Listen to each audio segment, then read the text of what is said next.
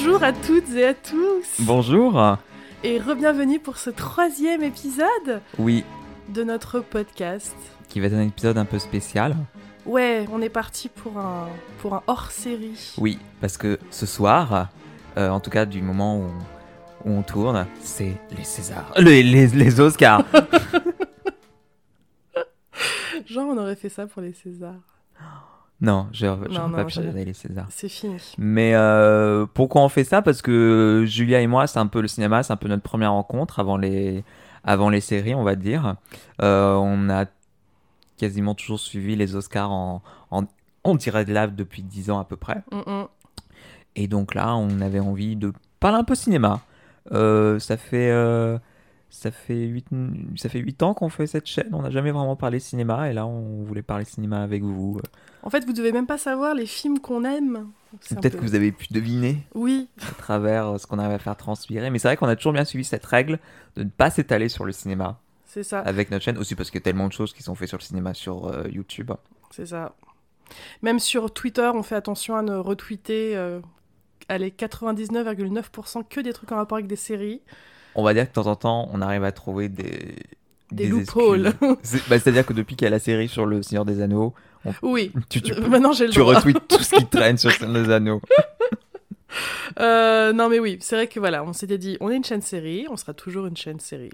Euh, mais pourquoi pas, pour euh, cette petite exception d'une heure, une heure et demie, parler un peu cinéma quoi. Exactement. Du coup, on s'est dit qu'on pouvait commencer par vous présenter les, les films qui nous ont fait.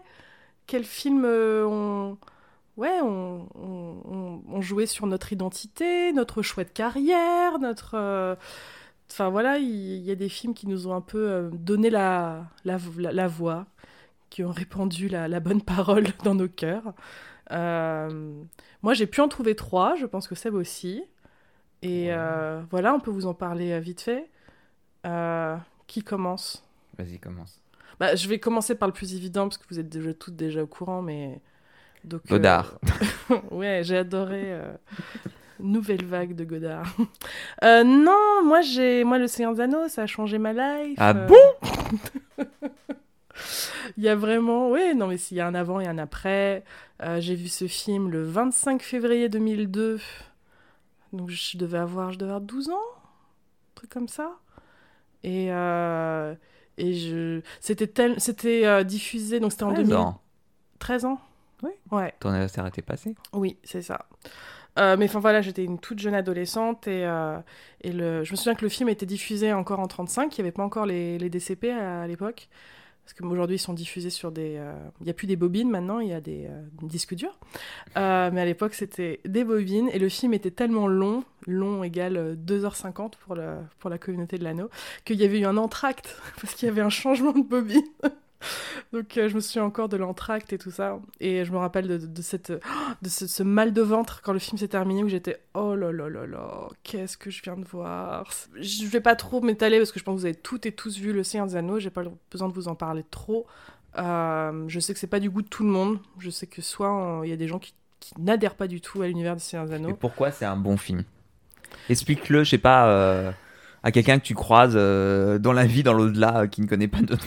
Un alien. Pourquoi c'est un bon film? Je trouve que déjà, il a un peu. On dit qu'il a réinventé le, le, le fantasy au cinéma, dans le sens où j'ai jamais vu un film fantasy aussi réaliste. euh, et que le réalisme du film m'a touché. J'avais l'habitude des costumes un peu plein de couleurs de, de Willow, de Ron Howard, ce genre de trucs. Là, c'était. L'univers était tellement palpable. les costumes avaient l'air d'avoir été portés. euh, les décors étaient, étaient réalistes. Enfin, il y avait. euh, T'avais l'impression de voir un. de rentrer dans, dans un monde qui existe vraiment. Et moi, ce qui m'a fait, euh, ce qui m'a, ce qui m'a, je, pense profondément touché, c'était les, personnages. Le personnage de Frodon, le personnage de Sam, c'est, je dis que j'aime le Seigneur Anneaux et c'est vrai que j'aime tout le Seigneur Anneaux, mais si j'explique là d'où t'es parti, c'est que parti ces deux personnages.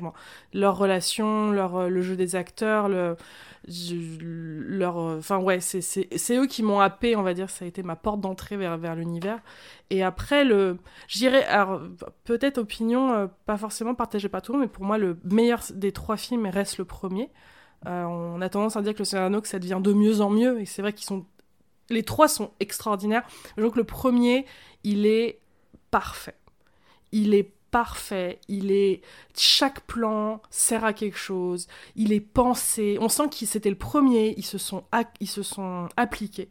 Et il y a, y a, du je trouve qu'il y, a des scènes un peu bâclées dans les deux autres, en particulier dans le troisième film, il y a énormément de scènes bâclées, je trouve, euh, avec des, des, effets spéciaux qui vont pas et tout ça. Le 1 tout tout est à sa place, tout va bien, c'est une symphonie là. C'est oh je, je, le mets dans ma liste de films où j'ai rien à redire. Cinématographiquement, après, si je rentre dans les détails, tout ça, mais. Ils, sont, ils ont eu plein d'Oscars d'ailleurs, en parlant de ça. Ou c'est Le Retour du Roi Le Retour du Roi a eu tous les Oscars. Mais tu sentais qu'ils attendaient La communauté a rien eu La communauté, ils ont eu des Oscars techniques. Ils ont eu, je crois qu'ils ont eu meilleure musique, la hmm. communauté. Et euh, Ian McKellen a été le seul acteur nommé aux Oscars. Hmm. Euh, de tout le casting, il était juste nommé pour euh, le premier et il l'a pas eu. Mais c'est tout. Mais non, mais voilà. Le... Puis après, j'ai. Moi, le Seigneur il y a eu deux choses. Il y a eu les, films et il y a eu. Euh, Peter Jackson est un grand fan de DVD. Et euh, je lui en serai toujours reconnaissant parce que j'ai jamais vu des DVD aussi bien fichus et les making-of aussi bien fichus que le Seigneur des Anneaux.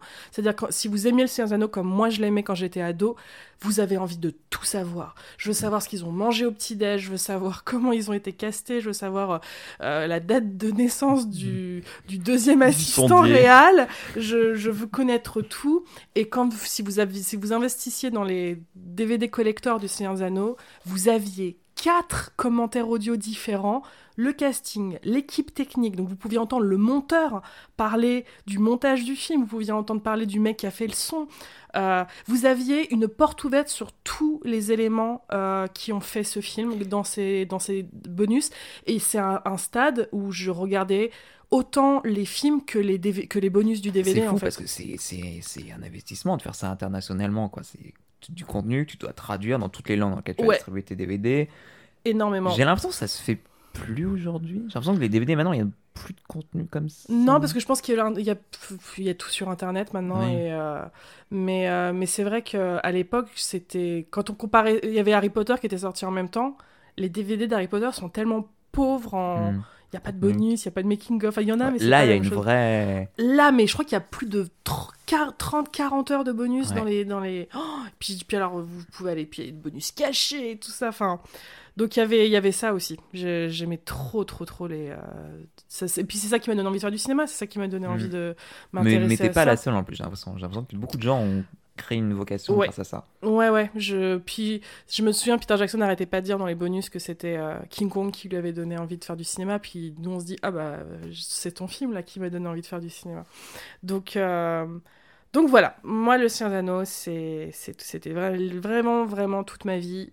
Donc il y a une période où c'était... Euh, puis j'étais une enfant aussi très... Euh, j'étais solitaire, je, me faisais bouli par tout le monde, j'avais besoin d'un peu de m'échapper. Et, mmh. Et j'étais bien, moi, j'étais bien à lire mes fanfictions. Et, euh, et c'est pour ça que j'en parlais l'autre fois, mais il y a des il y avait personne d'autre que moi qui regardait les bonus du Seigneur d'Anneau quand j'étais petite. J'étais, quand je voulais raconter un truc drôle, oh putain, de, Dominique Monaghan, il a dit un truc trop drôle à un moment dans un bonus. J'avais personne parce que tout le monde s'en fout littéralement. Et je trouve qu'aujourd'hui, grâce à Internet, Twitter et tout ça, je vois arriver des, des mèmes, des, euh, parfois même des vidéos extraits de ces bonus qui sont partagés à des milliers de personnes, des millions de personnes sur Twitter et tout le monde a l'air très intéressé. Et du coup, je trouve ça émouvant. J'ai ah, cette petite blague que moi faisait rire à, à 12 ans, maintenant, c'est partagé à des millions de personnes et tout le monde trouve ça génial. Bah, je sais parce que moi, le Seigneur des Anneaux, je l'ai Je l'ai pas vu au cinéma au début, je l'ai vu, en... vu les deux premiers en cassette. C'est vrai qu'ils ils sortent. Je les avais en cassette. Et c'est le retour du roi que j'ai vu au cinéma. Waouh! T'as jamais vu les deux voici après Non, parce qu'on n'allait pas au cinéma tant que ça, ou peut-être pas pouvoir, peut-être pas pouvoir ça. Euh, je crois que c'est ma mère qui nous a amené les, les, les VHS, donc en français. Qui était, il avait fait bien du Seigneur Et on suis allé voir le et on a et on et euh, bah euh, on va dire que l'envie c'est plus est plus arrivé quand l'entour du roi est sorti mm, et mm. on allait et on allait le voir. Puis je pense que j'étais être plus fan du truc. Enfin bon bref, ça, ça s'est fait dans cet ordre-là. Et après je l'ai redécouvert en arrivant à la fac mm, avec toi où tu m'as raconté tout ce qu'il y avait autour.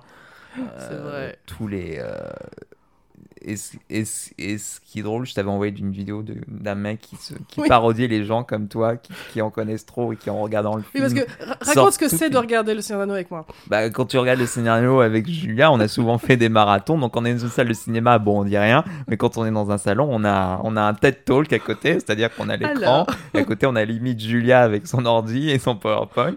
Et elle peut nous sortir une anecdote sur chaque plan, chaque. n'importe quoi. Et ce qui est drôle, donc, c'était une vidéo donc, qui parodiait les, les gens comme ça. Et donc, j'ai vu la vidéo, donc des anecdotes très, très pointues, quoi. Ouais. Et je me dis, mais je les connais déjà toutes. Oui, c'est ce genre de. Il y a peu de trucs dans ma vie. Je crois que les, les deux seuls que j'ai, c'est Sherlock et Le Seigneur Anneaux. Où, honnêtement, à ce stade, on ne peut plus rien m'apprendre. C'est ça. Où la seule, la seule personne qui pourrait m'apprendre quelque chose, c'est les gens qui l'ont vécu et qui n'ont pas encore partagé publiquement des informations. Mais, ouais. Je sais qui a été blessé quand, euh, euh, où se cache Peter Jackson. euh, euh, Enfin, c'est. Qui a été blessé quand? Je crois que c'est un des drinking games les plus, euh, les plus cool quand on regarde le Seigneur des Anneaux. Il n'y a jamais eu de, de, de- de blessures très graves, mais il y en a eu parti par là, c'est sympa. euh, Viggo Mortensen s'est quand même cassé une dent. Casser une dent, casser un orteil. Il y a eu, je crois que la pire, c'est Sean Astin qui se plante le bout de verre euh, qui, a Ouais. tra- qui traverse son pied. Il y a eu Orlando Bloom qui s'est cassé les côtes. Il y a eu l'arrachement de perruque de Sean Astin. Oui. Il y a, il y a plein de trucs. Mm.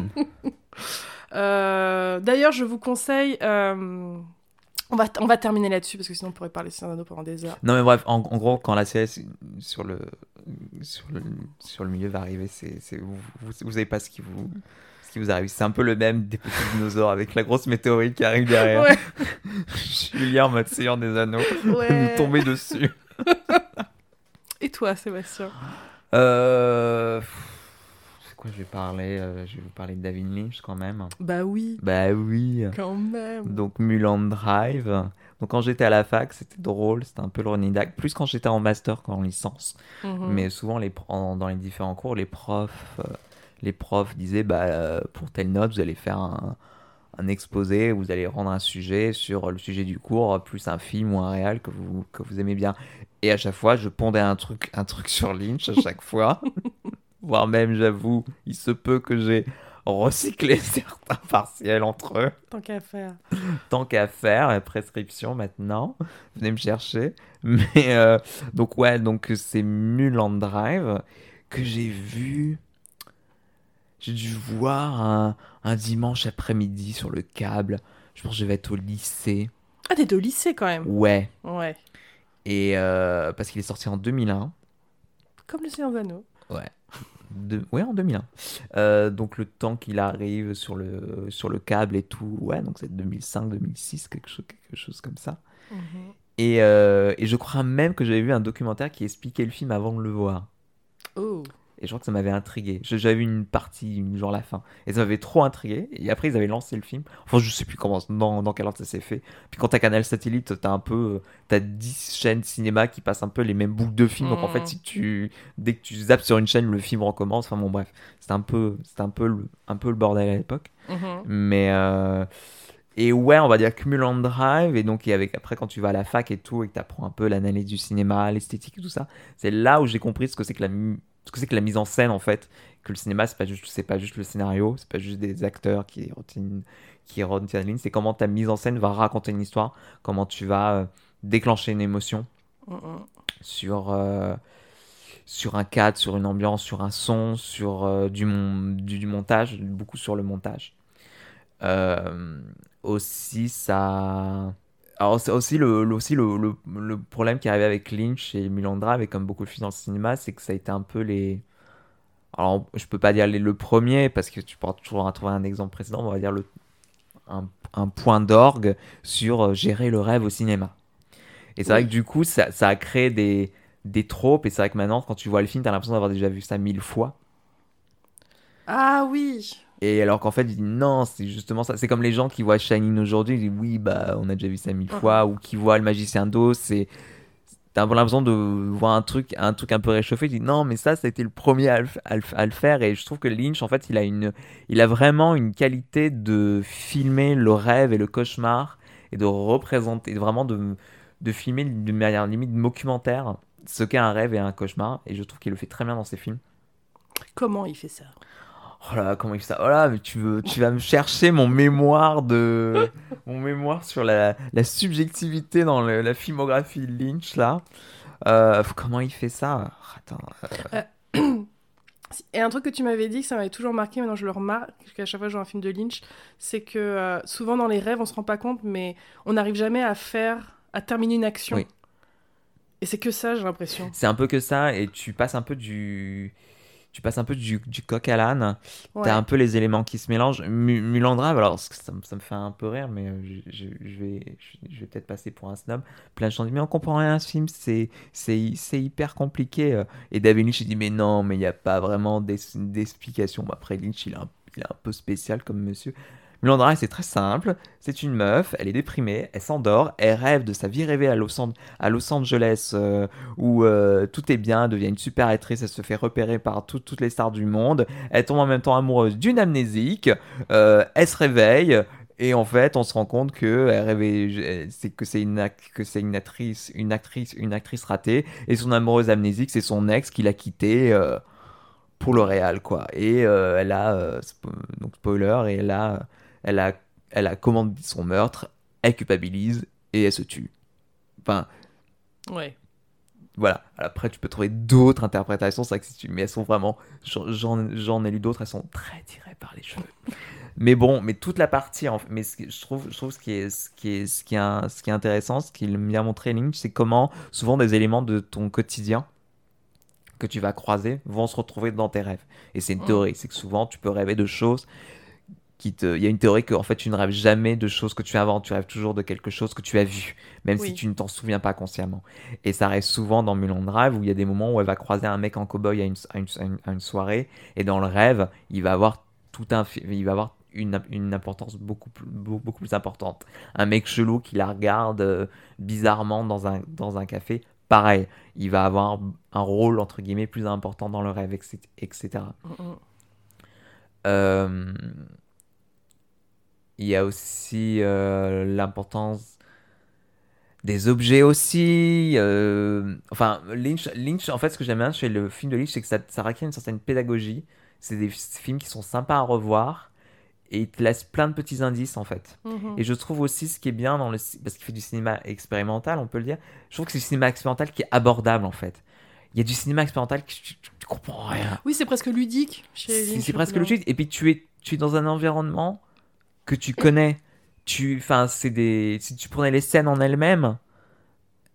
euh, Enfin comment dire c'est euh, c'est du quotidien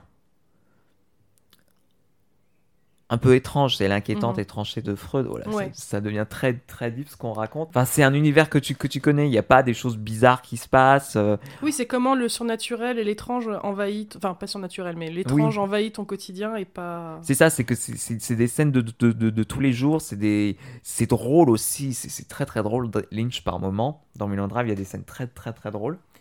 Et euh, et ouais, je trouve qu'il nous il, il nous perd pas tant que ça. Et euh, et aussi un autre truc et ça, et ça, et ça c'est toi qui ça, ça c'est toi qui me l'avais fait remarquer dans la saison 3 de Twin Peaks. C'est euh, il y a beaucoup de scènes qui c'est juste des émotions Oui, où euh, il y a des scènes qui effectivement ne sont pas vraiment rattachées les unes aux autres, mais où tu vas vivre une émotion, ou un personnage va vivre une émotion, on va juste se focaliser sur un personnage qu'on ne verra jamais avant ou jamais après, mais qui va vivre quelque chose d'intense en fait. Mm, mm. Bah, j'a- J'avais vécu ça dans Mulholland Drive, la scène où elles vont voir la chanteuse là. Oui, Et euh, bah, je, vous, je vous spoilerai pas la scène, mais en fait, il se passe un truc dans cette scène qui est. En fait, la scène est un peu hypnotisante, on va dire. Mhm. Et il y a un moment où il se passe quelque chose qui est euh, en même temps surprenant et limite violent, Mhm. mais c'est pas violent. Et, et je me souviens que tu ressens un truc à ce moment-là qui, qui n'est qui n'est que cinématographique. En fait, il, il t'a pas raconté une histoire, il t'a pas. il Y a, c'est pas un truc lié à l'intrigue, c'est, c'est juste grâce à l'image et au son, il a Mhm. réussi à nous déclencher une émotion, mais limite viscérale, où c'est. Oh Enfin, limite, tu, tu pousses un cri quand ça Puis il y a un des jumpscares les plus effrayants du cinéma dans. Il est dans Mulholland Mulholland Drive Mais oui, Oh, c'est... Oui, parce que on n'a pas dit que ça fait très peur. ça fait très peur. Non, mais il y a un jump. Ce qui, est, ce qui- ce qui est drôle, c'est que c'est un jumpscare que tu vois arriver. Enfin, comme tout jumpscare, tu, Oui. tu, tu me, tu me diras, mais il est, oh, il est terrifiant. En fait, il est tellement. Il y a un, il y a un YouTuber qui a fait une très chouette vidéo sur ce jumpscare. Mais on va dire que en fait, le, le jumpscare est tellement évident qu'on pense qu'il ne va pas arriver. Oui. Et en fait, il- le fait qu'il arrive est encore. Il arrive, plus- il se passe en plein jour, dehors, dans la rue. Donc, un endroit hyper euh, rassurant, normalement. qui, Ouais. Tout d'un coup, devient terrifiant. est très public, il y a des gens et tout ça. Ouais. Et puis. euh, Non, puis ce que j'aime dans le livre, oui, c'est que Lynch, il apporte vraiment quelque chose de d'inquiétant et de l'horreur dans, dans, le, dans, le, dans, le, dans le quotidien. Une ruelle euh, derrière un fast-food, euh, la rue, euh, Los Angeles. euh, Mhm. Ouais, il y a un peu ces- ces- cette horreur un peu urbaine Mm. Euh, qu'il euh, qu'il met, qu'il met en place. Et euh, puis, enfin, toute cette. Moi, il a, il, a plus fait de, il a plus fait de film depuis 2006. Euh, Bah, il a fait Twin Peaks quand même. tu veux- Non, mais. Non, mais Oui, oui, pas, oui. dans, dans le sens où il, il a pas rien fait depuis Oui. 2006. Non, oui, non, puis il fait, il fait, il fait, il fait des, il fait des courts métrages, il fait des petites conneries sur YouTube, il, il Ouais. fait des pubs aussi, euh, Mhm. il fait, il, fait- il fait des expos parce que c'est un plasticien à la pubs base. qu'il a fait, Mais que j'étais oui. pas au courant que c'était lui. Mhm, La pub de. Avec Blondie, là, de Heart of Glass. Ouais, Elle était trop bien cette pub. ouais. Parce qu'à la base c'est un plasticien Lynch. Il est, en fait, il, il était dans une, dans une école d'art. Il y avait un projet, euh, il y avait un projet final à rendre, mais il a dit bah je vais faire un film. Donc il a fait Eras- Eraserhead ouais. et tout est parti de là quoi. Mm, mm. Mel, Mel Brooks l'a vu, il a adoré. Et tu veux pas me faire Elephant Man? Elephant Man, pff, succès mondial et, et Mm. ça s'est pas arrêté depuis là quoi. Mais euh, ouais, c'est ce qui est bien avec Lynch, c'est qu'il te.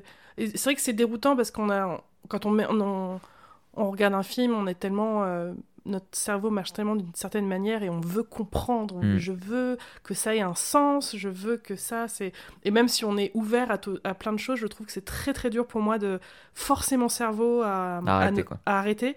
Et je pense que c'est le seul réalisateur qui, qui m'a suffisamment endormi. Et, et lâche prise, c'est pas grave, c'est le, j'ai pas besoin que tu comprennes tout. Parce Et il y a quand même une histoire. Il y a, y a quand même une histoire. il, y y a- quand même il un- donne suffisamment d'éléments pour qu'il y ait quand même une histoire. Oui. Et après, il te balade. Ouais, il te balade. Et ça te fait ressentir plein d'émotions. Mm. Mais ouais, La musique est folle. oui. En général, Baptiste, c'est du vieux synthé euh, bien flippant. Mais c'est vrai que c'est le film auquel je te, je te raccroche le plus. Euh, Parce Ce- que j'ai j'ai l'affiche dans ma chambre pendant des années. Oui, très belle affiche d'ailleurs. Mm. Non, mais ouais, Lynch, c'est- cool. Ouais. L'éveil euh, cinématographique. D'autres choses à dire sur David Non, Lynch? ça m'en revient peut-être plus tard. Reviens faire du cinéma. Non, mais il est, il est déprimé. Euh, tout, faire Twin Peaks pour Showtime, ça l'a déprimé. Il y a des Ah vo- bon il y a, enfin, ça l'a déprimé. Il y a plein de vidéos lui pas content euh, parce qu'on lui demande plus un, parce que Lynch il aime bien avoir tout le temps qu'il faut, le budget qu'il faut, qu'on lui laisse le temps en prod, en post-prod, en développement pour tester parce que c'est un, comme j'ai dit, c'est, il aime expérimenter quoi. Il a pas, il a pas envie de se faire chier avec des plannings. Il faut rendre, il faut rendre euh, tant de rushs par jour, euh, qu'il y ait des, euh, qu'on visionne les rushs tous les soirs et machin et bidule. Lui, il aime pas ça. Il veut, il veut tester, il veut, il veut expérimenter, il veut aller dans le four. Enfin, ce qui est, ce qui est plus une, une méthode vraiment d'au- d'auteur. Et à Hollywood, à euh, ça jamais pas expliquer trop ça à passé. Showtime. Hein? Va expliquer ça à Showtime. voilà, va expliquer ça à Showtime, même si Showtime font genre non, mais on est une chaîne du calme, on fait des séries d'auteurs. À un moment, il faut, il, il faut rendre. Et euh, je pense, que c'est pour, je pense que c'est pour ça qu'il fait plus, qu'il fait plus de ciné. Après, je me dis, écoute, Coco, euh, va dans le circuit indépendant, tu vas te débrouiller. Bon, après, peut-être qu'il. Enfin, j'en sais rien, je ne connais rien de sa vie. Mm. Mais, euh, mais ouais, il y a des vidéos de lui pas content en tournage de Twin Peaks euh, saison 3 où il fait. euh, où il s'énerve, quoi. Il part en rentre tout seul, genre, mais enfin, non, il est pas tout seul, il est avec des gens, mais il dit. c'est chiant. Enfin, ouais, je crois qu'on lui annonce que, genre, il a genre 3, trois trois jours pour faire cette scène. Ouais, Et il est là, genre, bah non, enfin, je vais prendre le temps que je veux. ouais. Si Enfin, c'est pas fini dans trois jours, ce sera pas fini dans trois C'est jours. pas fini dans 3 jours, c'est pas fini dans 3 Enfin, il dit, enfin, il dit comment voulez-vous que, que je fasse ce que vous me demandez de faire? Enfin, comment voulez-vous que je crée? Enfin, bon, bref. Et tu dis, ah oui, non, en fait, mec, tu peux pas, tu peux pas rentrer dans un cadre. Non. Je pense qu'en plus, les choses sont encore plus serrées maintenant. Mm. Voilà, voilà, encore plus en l'efficacité et en rapidité. Et ça marche pas. Je pense que c'est pour ça qu'il qu'il ressort plus rien maintenant. C'est parce que il... ça le fait chier, quoi. Ouais. Bon, bon. Puis il se fait vieux aussi, peut-être. C'est un vieux monsieur. Ouais, il est vieux maintenant. Il a 80 ans presque, Ouais, quasiment. non Ouais. C'est physique un tournage quand même. C'est physique. Puis on, ouais, genre, je pense qu'on a l'impression qu'un réalisateur, ça reste assis derrière le machin, mais je pense pas que David Lynch soit ce genre de, de Bah, rien réalisateur. que, non, mais rien que psychologiquement, c'est c'est Ouais. Bah, regarde comment Peter Jackson finit à chaque fois. euh, il Oh est là plus là. que l'ombre de lui-même. C'est euh, ça. il est gris. Peter, Ja- ouais, Peter Jackson, il devient vert, verdâtre en fin de tournage. Tu te dis, mais terrible. comment bah, il, a, il a eu un ulcère hein, sur le tournage du, du Hobbit. hein. Tu m'étonnes. Il... Il a failli mourir. y a un autre film auquel tu veux nous parler? Euh, ouais, oui, il Ah, un- Ça fait combien de temps qu'on tourne? Ça fait 40. C'est 40 pas minutes. grave, c'est un, c'est un hors-série. Oui. Euh, bah on, parle cinéma une fois, on ne parlera plus jamais. Donc, autant. Non, moi, il y a un autre film qui m'a beaucoup marqué, qui, est un peu un film départ, mais euh, moi, il y a un autre réalisateur qui marque, qui, marque ma vie constamment, c'est euh, M. Night Shyamalan. que j'ai connu grâce à Signe en 2002. Donc c'était un peu à la même époque que Le Seigneur des Anneaux. Et euh, Signe m'a m'a renversé. Euh, donc pour les gens qui n'ont pas vu Signe, c'est un, c'est un film de science-fiction sur euh, des aliens qui menacent de- d'attaquer- de- d'envahir la Terre. Et ils sont pas gentils. Euh, mais nous vivons cette, cette invasion que... Fais ton mémoire dessus? Si, j'ai fait mon mémoire dessus. Nous vivons cette invasion que à travers une famille de quatre personnes, un père endeuillé puisqu'il vient de perdre sa femme, donc deux enfants qui viennent de perdre leur mère, et le petit frère du... Qu'est-ce Movie 3 m'a ruiné. Euh, et le, le petit frère du, du père qui est venu aider euh, pour soutenir son frère dans ce moment difficile. Donc le, le seul inconvénient du film, c'est que c'est Mel Gibson qui joue le personnage principal et on va dire que c'est de plus en plus compliqué pour moi de juste voir la tête de Mel Gibson à, à l'écran parce que on va dire que c'est de pire en pire avec les années ce personnage. Euh, mais sinon c'est Joaquin Phoenix qui joue son petit frère et euh, enfin voilà c'est c'est un film euh, qui n'a pas Mais plu à pas tout le monde. Fanning? Non c'est ah comment elle s'appelle? Oui. Elle, Fanning Non, celle qui joue dans Little Miss Sunshine. Abigail Ah bon? Breslin. Ok. C'est Abigail Breslin et c'est un des frères Culkin, le, le petit garçon.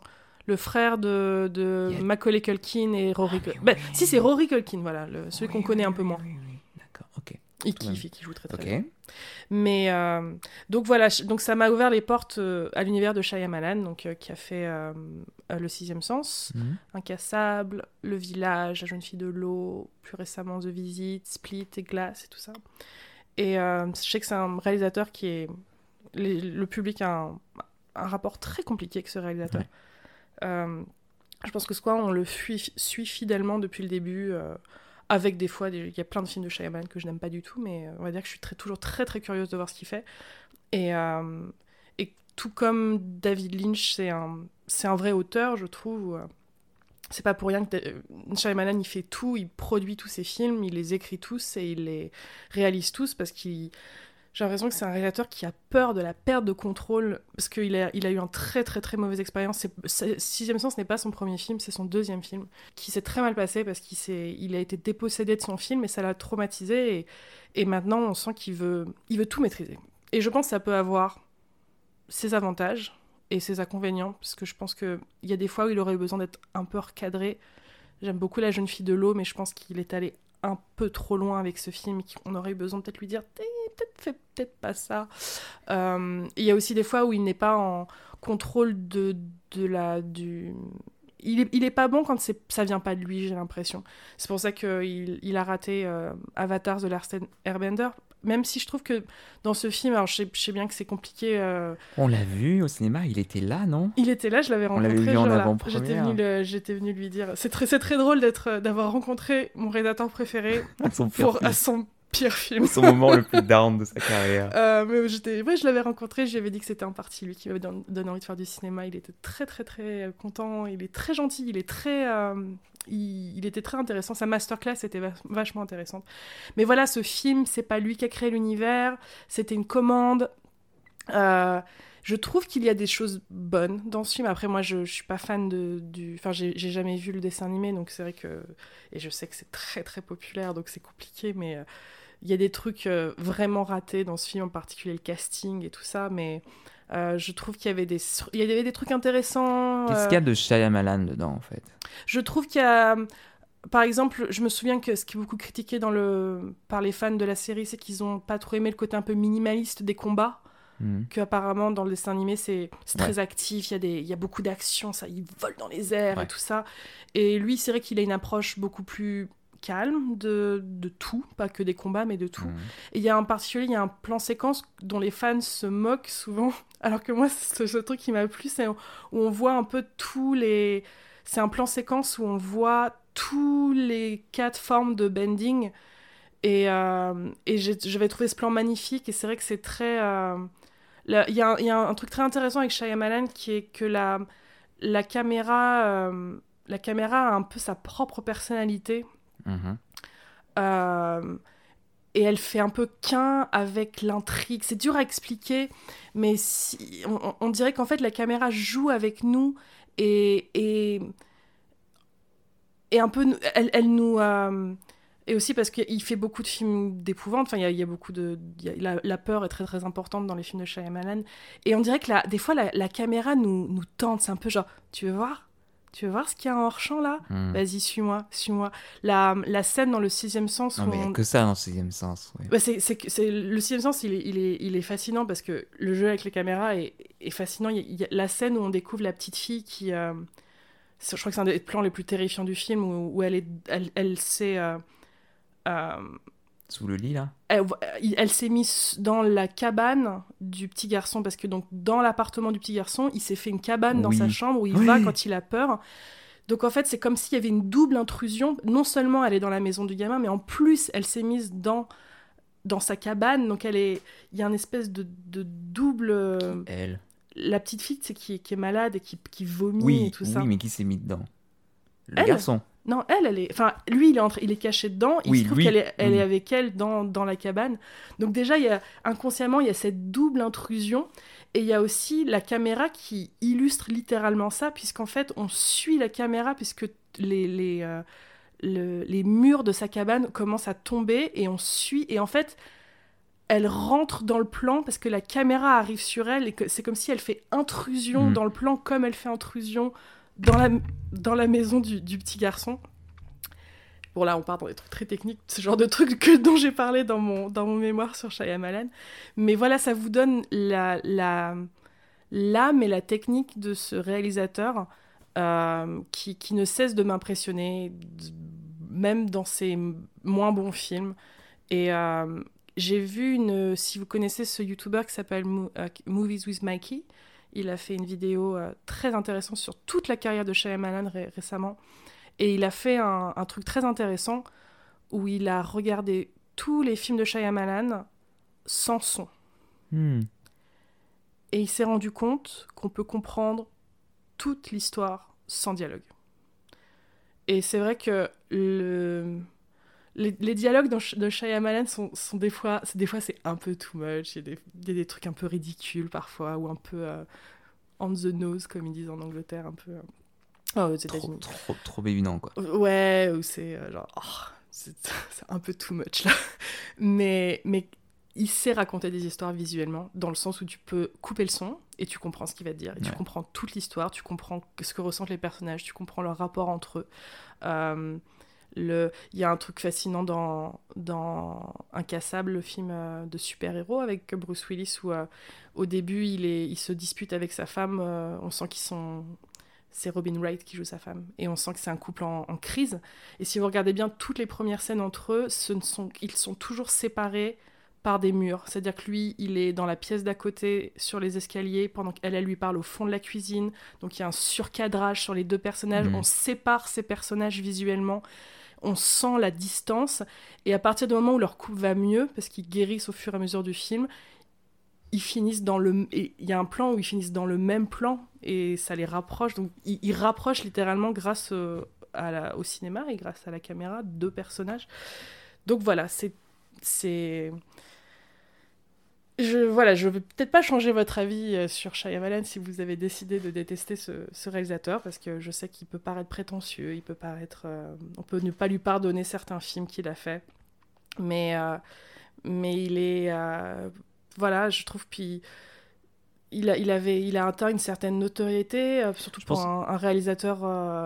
je pense qu'il a, il a vraiment laissé sa marque dans le cinéma. Je pense que maintenant, je, je pense qu'il y a certains films qui se font et qui sont plus ou moins qui ont plus ou moins été influencés par le travail de, Shay de Shyamalan. Je pense que le sixième sens a changé pas mal de choses. Mais le sixième sens, bah, ils en parlent dans la vidéo de Muzumaki, c'est il y a un il y a un, avant, avant, et un après, euh, le sixième sens où où ce, ce gamin est sorti parce qu'il était hyper jeune et euh, il y a eu une, une, une, confiance mise dans lui dans, avec ce projet parce que les gens pouvaient sentir que c'était révolutionnaire. Mm. Et, et, je pense qu'aujourd'hui, un film comme Le Sixième Sens sortirait aujourd'hui.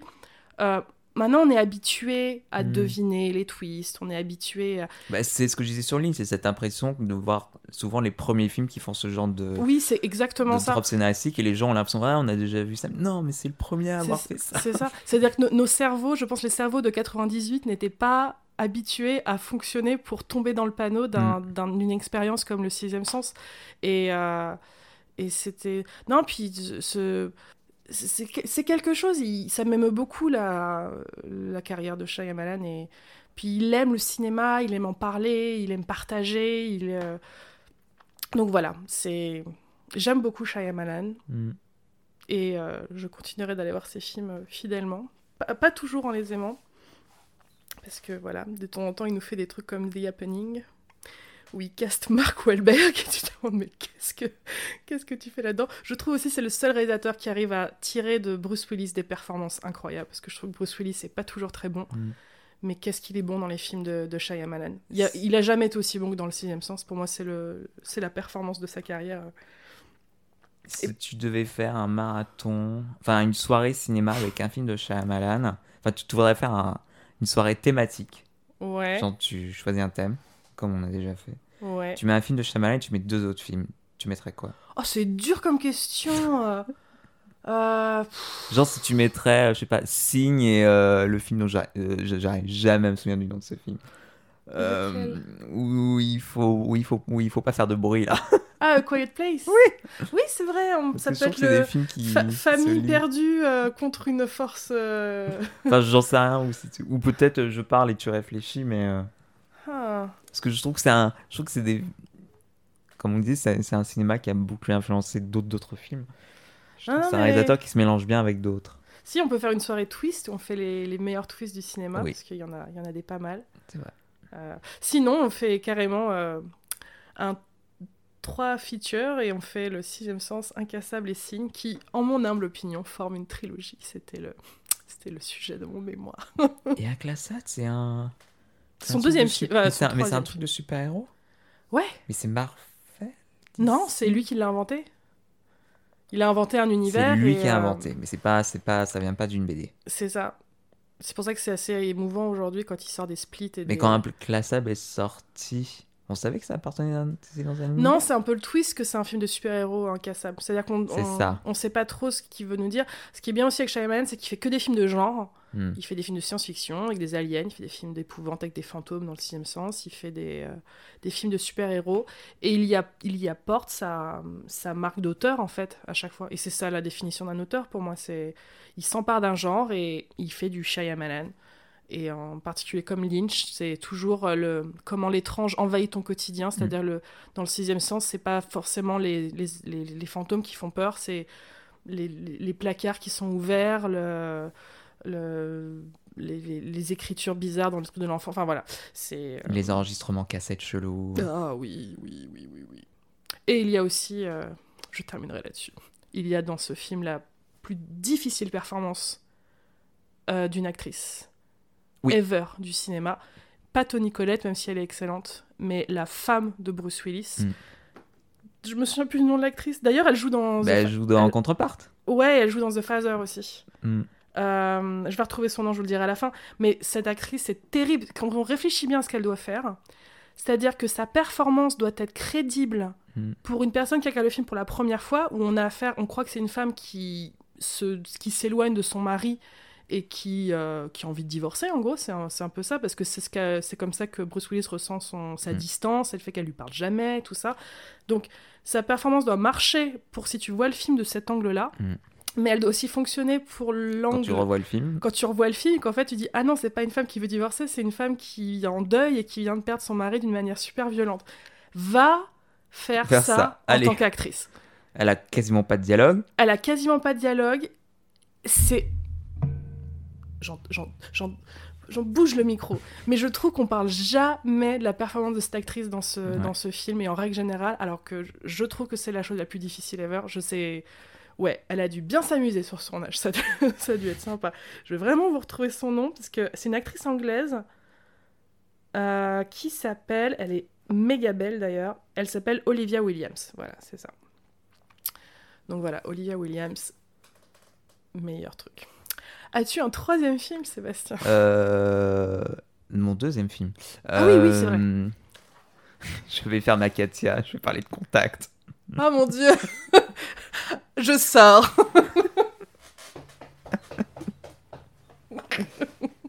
Non, mais Contact, je l'ai vu. Ah, j'ai dû le voir. euh, Je l'ai vu tôt. J'ai dû le voir enfant. Je sais pas en quelle, quelle année il est sorti. Les années 90, je crois. Ouais, mais euh, début ou fin Je dirais 93. Attends, on va voir. Oh non, je dirais 95, 17. Attends, je Putain, oui, t'as raison, 97. 97. Je pensais que c'était beaucoup plus. Ouais. Donc pareil, je l'ai vu en cassette. Et euh, je pense que Jodie Foster a été ma première gay icon. mais euh, non, ouais, je, je repense souvent à ce film et je lui fais, mais, mais il était dingue ce film. Je pense qu'il ressortirait aujourd'hui. euh, Il était en avance sur son époque. hein. il était beaucoup avant sur son, en avant sur son époque. Ça raconte quoi? Ça raconte l'histoire de cette femme, Elia Horay, scientifique, euh, qui écoute les étoiles à la recherche de signaux extraterrestres en gros. Elle est un peu seule contre le monde. euh, avec, euh, elle a un petit budget quand même parce qu'elle elle- elle gère quand même des bonnes grosses antennes. Enfin, Mhm. tu sens un peu qu'elle se, qu'elle se bat un peu pour, euh, pour aller chercher euh, l'argent, quoi. Et à un moment, elle reçoit un signal. Le signal qui va tout changer. Elle reçoit effectivement un signal extraterrestre qui, euh, qui plus ou moins leur apporte un, un- un plan pour construire une machine géante. Ah oui Et, euh, et voilà. Et ils vont construire, c'est l'humanité qui va construire, qui va construire cette Construire machine. machine. ouais. Et donc, c'est un super film à voir quand t'es quand t'es jeune, ado, gamin, parce que tu. Il y a de la bonne SF, euh, il y, a, euh, y, a, il y a des rebondissements, euh, la musique est sympa, Jodie Foster est sympa. Mais quand tu le revois adulte, tu fais Ah, mais en fait, il y a tout un, un, un subplot sur, euh, la, sur la religion, la science, euh, ta croyance. euh, Est-ce que la science n'est pas aussi une sorte, une, une croyance en, en quelque chose et, euh, euh, Et euh, non, pardon. En fait, je repense à un, Tracy et Katia. Parce qu'en fait, le personnage de Jodie Foster, elle a une relation avec un. Ah je sais oui. pas s'il est prêtre ou il est. Non, il est théologien. Enfin, avec. Avec... Comment s'appelle cet acteur? Matthew McConaughey? Matthew McConaughey, qui est théo- théologien, je crois. Ah bon? Ouais. Il est, il est très proche de la religion. ah, Je me souvenais plus que c'était ça son personnage. Mais il, il est, il est pas prêtre, mais quasiment. Enfin, je sais plus. Enfin, il est, il est vraiment religieux, religieux. Mm, mm. Il croit. Enfin, pour lui, c'est Dieu avant la science, quoi. Elle est en mode, mais euh, euh, Dieu, c'est nul, c'est une, illusion collective. On va le faire en mode athée, euh, pas très, pas très subtil. Mm. Et en gros, elle a fait. En fait, il lui arrive un truc de ouf pendant, pendant le film. Et elle se retrouve à devoir. Euh, elle, elle passe dans une commission parlementaire au Sénat aux, Éta- aux, aux- aux États-Unis où ils lui disent en fait, vous demandez de de vous croire sur un truc sur lequel vous, vous n'avez pas, de- pas, de- pas, de- pas de preuves et là elle est là comme une con à Ouais. devoir effectivement faire tout ce qu'elle critique sur la religion c'est-à-dire de croire en un dieu alors qu'il n'y a aucune preuve alors qu'elle a vécu un truc scientifiquement incroyable de son point de vue mais elle, est- elle est revenue avec aucune preuve Mm, mm.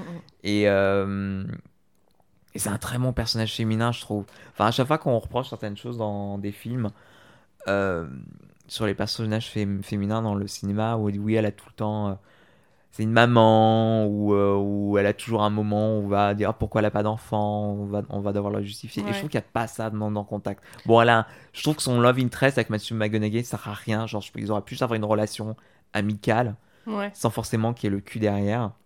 Et ils auraient pu avoir tout autant ce- cet échange et ce rapport entre euh, science versus religion int- intéressant et qui euh, nourrit les deux personnages et qui nous nourrit, nous nourrit le film aussi. C'est vrai que leur histoire d'amour, je trouve, sert un peu à rien. Mm, mm. Mais, euh, mais on parle pas de pourquoi elle a pas de gamin. On, on est focalisé sur, sur, sa- sur, sur, sur, sa- sur, sur sa carrière. Il n'y a pas de moment en mode Ah, euh, elle met trop d'importance à sa carrière, elle devrait plutôt s'occuper d'elle. C'est c'est vraiment une, meuf qui est à fond dans son boulot, qui est à fond dans sa passion, du début à la fin du film. Et on lui demande pas vraiment de se justifier Mm, plus, plus, plus, que, plus que ça. Et je trouve que c'est. c'est- une exception un petit peu dans. c'est un peu l'exception, mais c'est un peu Hélène Ripley dans Alien, c'est un peu, c'est un peu comme. Souvent, on a des espèces de petits films sous, sous ça dans le passé qui qu'on a l'impression de plus trop voir aujourd'hui, ou peut-être qu'on les voit plus parce que c'est moins l'exception Mm. et que ça fait moins l'événement. Ouais. Qui a réalisé Contact? Zemeckis. Robert C'est Zemeckis. Zemeckis qui a fait Contact? What? Alors, plot twist à la Shyamalan. C'est un, je crois que c'est un bouquin de Sagan à la base. C'est un bouquin des années 60, 70. Monsieur Zemeckis qui fait des films un peu plan-plan par moment. Il a. Pourquoi il fait quoi d'habitude? Je sais pas, j'associe beaucoup Zemeckis avec des films très, sais, très posés, Forrest Gump, euh, Non, non, c'est Robert Zemeckis qui a fait le, le film. Non, non, mais c'est un super réalisateur, hein, mais je, je- ah, c'est drôle, je, je pensais pas du tout que c'était lui qui avait fait ça. D'accord. C'est John Hurt qui fait le riche millionnaire? Ah bah oui, sûrement. Twist? Des Méconnaissable. Mais ouais, je crois que c'était mon premier film de science-fiction, grand film de science-fiction. Est-ce que ça a lancé ce genre euh, qui est très populaire maintenant de une femme contre, la, contre le système qui fait un avec une entité extraterrestre Un peu, oui, un peu comme euh, le film avec Amy Adams. euh, Voilà, première, premier contact. Annihilation, euh, annihilation. C'est vrai. non, puis je sais pas quel âge elle avait, euh, Jodie Foster, mais c'est pas. Elle a pas 20 ans, quoi. Ouais, Bah, je crois qu'elle doit avoir peut-être le même âge qu'Amy Adams quand elle a fait euh, Premier Contact. ouais. C'est pas pour rien que le premier Portman- contact s'appelle premier contact en VF, tu vois, par exemple. Je pense Oui, qu'ils ont... Je pense qu'ils ont. Les, les distributeurs français se sont pas pris plus la tête Ouais. que ça, quoi. C'est un contact. euh, Bon, on l'a beaucoup comparé à contact, je pense. Ah bah oui, c'est... Parce que c'est aussi une scientifique qui sont devant un- comment essayer de communiquer avec un langage extraterrestre et comment essayer de le comprendre. Voilà. C'est beaucoup plus facile dans contact que dans premier que dans premier contact pour le coup. Mm, mm. Mais parce que fallait que ça aille que ça aille que ça aille, que ça aille vite. Mais euh, non, puis Jodie Foster est incroyable dans ce film. Oui. On a tendance à oublier que Jodie Foster est une excellente... Ah, parce qu'elle se fait elle se fait un peu un peu oublier comme actrice. euh. Oui, c'est vrai qu'elle, ça fait un moment qu'on l'a pas Bah, vue. faut dire qu'elle bosse depuis qu'elle a 15 ans. Non, mais ouais, c'est vraiment un film qui vieillit bien. Je connais quelques personnes qui l'ont vu euh, récemment pour la première fois et Qui ont aimé. c'est ouais, qui ont bien aimé. C'est euh, il y a du suspense, il y a des twists, il se passe, on s'ennuie pas, il se passe plein de choses, la musique est cool, Et la fin est géniale. le son qu'elle reçoit des aliens est Ouais. trop est trop sympa, une espèce de vroom, vroom, de gros trucs. Euh, Il y, a y un peu de sci-fi porn de temps en temps, c'est euh, c'est Mm, incroyable. Puis c'est méga émouvant comme C'est histoire. hyper émouvant. Ça fait un peu pleurer quand même. ça fait un peu pleurer. Le message final est beau. Et puis ça se termine un peu. en- Alors il y a des gens qui aiment pas les fins ouvertes. euh, Même si moi, au fond de mon cœur, elle a bel et bien. C'est une est- fin ouverte, tu trouves? Bah, bah, elle est revenue sans preuve, quoi. Elle a voyagé dans l'espace. Ouais, mais il y a une petite du coup. Oui, il y a une toute petite preuve. en- Bah, c'est le côté un peu. Oui, c'est la petite fin ouverte, quoi. Ouais. Il y a un petit. Bah, il y a. Comment ça s'appelle actrice Angela Bassett qui joue dedans. Oui C'est vrai que c'est elle. Oui. Ok. Mais ouais, super film. Je crois que c'est, je pense, je pense que c'est le film qui m'a, qui me dit, ah ouais, en fait, je, suis- je suis plus intéressé par les actrices que, que par les acteurs, quoi. Mm, mm. Et après, ça a ouvert mon obsession sur Marilyn Monroe aussi, euh, qui m'a suivi toute mon, toute mon adolescence. Tu passes par Jodie Foster, ensuite à droite Marilyn Monroe, C'est ça. et euh, je cherche une troisième. Mais Mais c'est là où tu dis, ah oui, bah, bah, en fait, le, le, le, problème, enfin, non, c'est pas, c'est pas, c'est pas un problème, mais quand tu grandis euh, homosexuel, généralement, tu as du mal à t'identifier au rôle masculin parce que c'est des rôles hyper virilistes et du coup, Ouais. homophobes, plus ou moins. euh, assumés en fait. Enfin, le, le- le but de la vérité, c'est quoi? C'est de ne surtout pas avoir l'air gay ou ne surtout pas avoir l'air d'être- une femme. Donc du coup, t'as du... c'est vrai que c'est c'est pour ça que les gays adorent les actrices. Les, les- euh, voilà, je vous fais un peu de l'homosexualité leçon 1, mais c'est aussi pour ça qu'on a une meilleure sensibilité par rapport, par défaut, par rapport aux actrices, par rapport aux chanteuses, par rapport euh, Mm, mm. aux histoires plus euh, comme ça, parce que le- monde masculin est très toxique et très euh, et repousse en fait Oui, tout donne ce qui pas est envie du tout. trop gay, trop efféminé, trop ceci, tout cela. Donc un peu par défaut, Mm, mm. bah on va aller voir dans le camp d'à côté en fait. Et c'est pour ça qu'il y a en fait cette, cette obsession d'actrice a commencé pour moi avec Jodie Jodie Jodie Foster. Mm, Et j'ai rarement été obsédé par des acteurs. Ouais. Euh, Enfin, et puis même maintenant, je, je trouve que maintenant on arrête d'être- obsédé. Je pense que ça, ça nous passe un peu maintenant. Je trouve que des acteurs et des, et des actrices. il y, a une. euh, Il y a une. une, euh, Parce, parce qu'ils parlent trop sur les réseaux sociaux, donc du coup on les. Ouais. Il y a plus ce mystère qu'il y avait encore. non non, puis il y a plus de représentation aussi aujourd'hui. Oui. C'est. euh, Il y a plus de choix. Les autres films dans lesquels tu veux parler. Ouais, moi je, je vais juste terminer par celui-là et je vais pas, je vais pas dire beaucoup, promis. j'ai hésité à dire Alien, honnêtement, parce que je pense que ça a beaucoup marqué. Peut-être que tu vas en parler après. Non, Non? Merde, on parlera pas d'Alien du coup. Bref, on peut parler d'Alien si tu veux. on peut parler d'Alien. On fera parler d'Alien après. Mais non, moi, c'est. euh, a un autre film qui m'a vraiment marqué, c'est le, le Roi et l'Oiseau, le, le, Hmm. le dessin animé de Paul Grimaud. Euh, donc ça, je l'ai vu petite, et c'est vrai que ça reste aujourd'hui mon film d'animation préféré. Euh, c'est un film d'animation française euh, qui est adapté du conte La bergère et le ramoneur de... de mince, comment il s'appelle? Prévert? Non, l'acteur, l'auteur danois. Anderson Anderson, Anderson, merci. Voilà, celui qui a fait la petite sirène et tout ça. Euh, et donc euh, c'est un, donc c'est déjà un film qui me passionnait quand j'étais petite parce qu'il est fascinant, alors que l'histoire est pas très compréhensible. Enfin, c'est dur d'aborder ce film pour les enfants, mais en fait c'était, euh, j'aimais trop.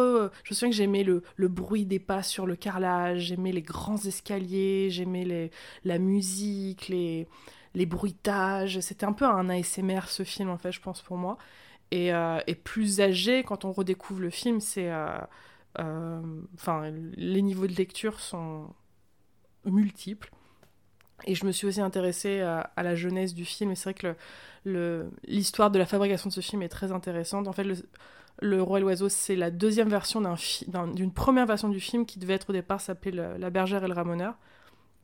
Où en fait, Paul Grimaud et Jacques Prévert, son meilleur ami avec qui il a écrit le film, se sont vus dépossédés euh, du film par euh, la boîte de production, euh, Les Gémeaux, qui a, qui, qui a fait le, qui a produit le film avec eux, et Disney, parce qu'il y avait des mecs de Disney qui étaient venus les aider, entre guillemets, mais qui ont en fait euh, un peu saboté le Mhm. film et qui en fait ont transformé ce qu'ils voulaient faire. Et Ouais. au bout d'un moment, Paul Grimaud a dit non, non, moi, je- le film ressemble plus à ce que je voulais faire, je voulais pas faire du Disney, moi, justement. Euh, ah, il aimait bien Disney, il trouvait que euh, au niveau de la technique, c'était les meilleurs à l'époque, mais il voulait, il voulait pas faire la même chose, il voulait faire son truc. Et donc, du coup, ce film est sorti. Euh, Paul Grimaud ne l'a jamais. euh, voilà, il voulait se détacher complètement de cette version du film. Ironiquement, c'est cette version qui a été très populaire au Japon et que Miyazaki a vu. Et c'est vrai que quand on voit Le Roi et l'Oiseau et les films de Miyazaki, le- la connexion est très très euh, fait. évidente. Enfin, on voit qu'il a beaucoup été influencé par ce film. Et donc, des années plus tard, Paul Grimaud décide de refaire le film en changeant le titre, en, en l'appelant Le Roi et l'Oiseau. Donc, beaucoup plus âgé. Euh, Jacques Prévert était mourant à l'époque. Euh, il a écrit littéralement Le Roi et l'Oiseau sur son lit de mort. Euh, il a écrit la dernière scène du film qui est déchirante et tellement symbolique et trop belle. Je crois que c'est une des dernières choses qu'il a écrit avant de mourir. Et, du coup, Paul Grimaud a fait le film tout seul, alors que c'était c'était leur film, quoi. C'était vraiment leur bébé à tous les deux. Et, et, euh, et quand on, le film lui est dédié, il y, a un- hommage au début du film à Jacques Prévert. Mais quand on sait voilà, que c'est un, vieux monsieur qui a fait ce film sans son meilleur copain, alors qu'il voulu le faire ensemble, ça donne, une, autre, euh, vision euh, au film. Mais voilà, si vous avez jamais vu Le Roi et l'Oiseau, c'est vraiment, je vous encourage à le regarder. Ça parle de quoi?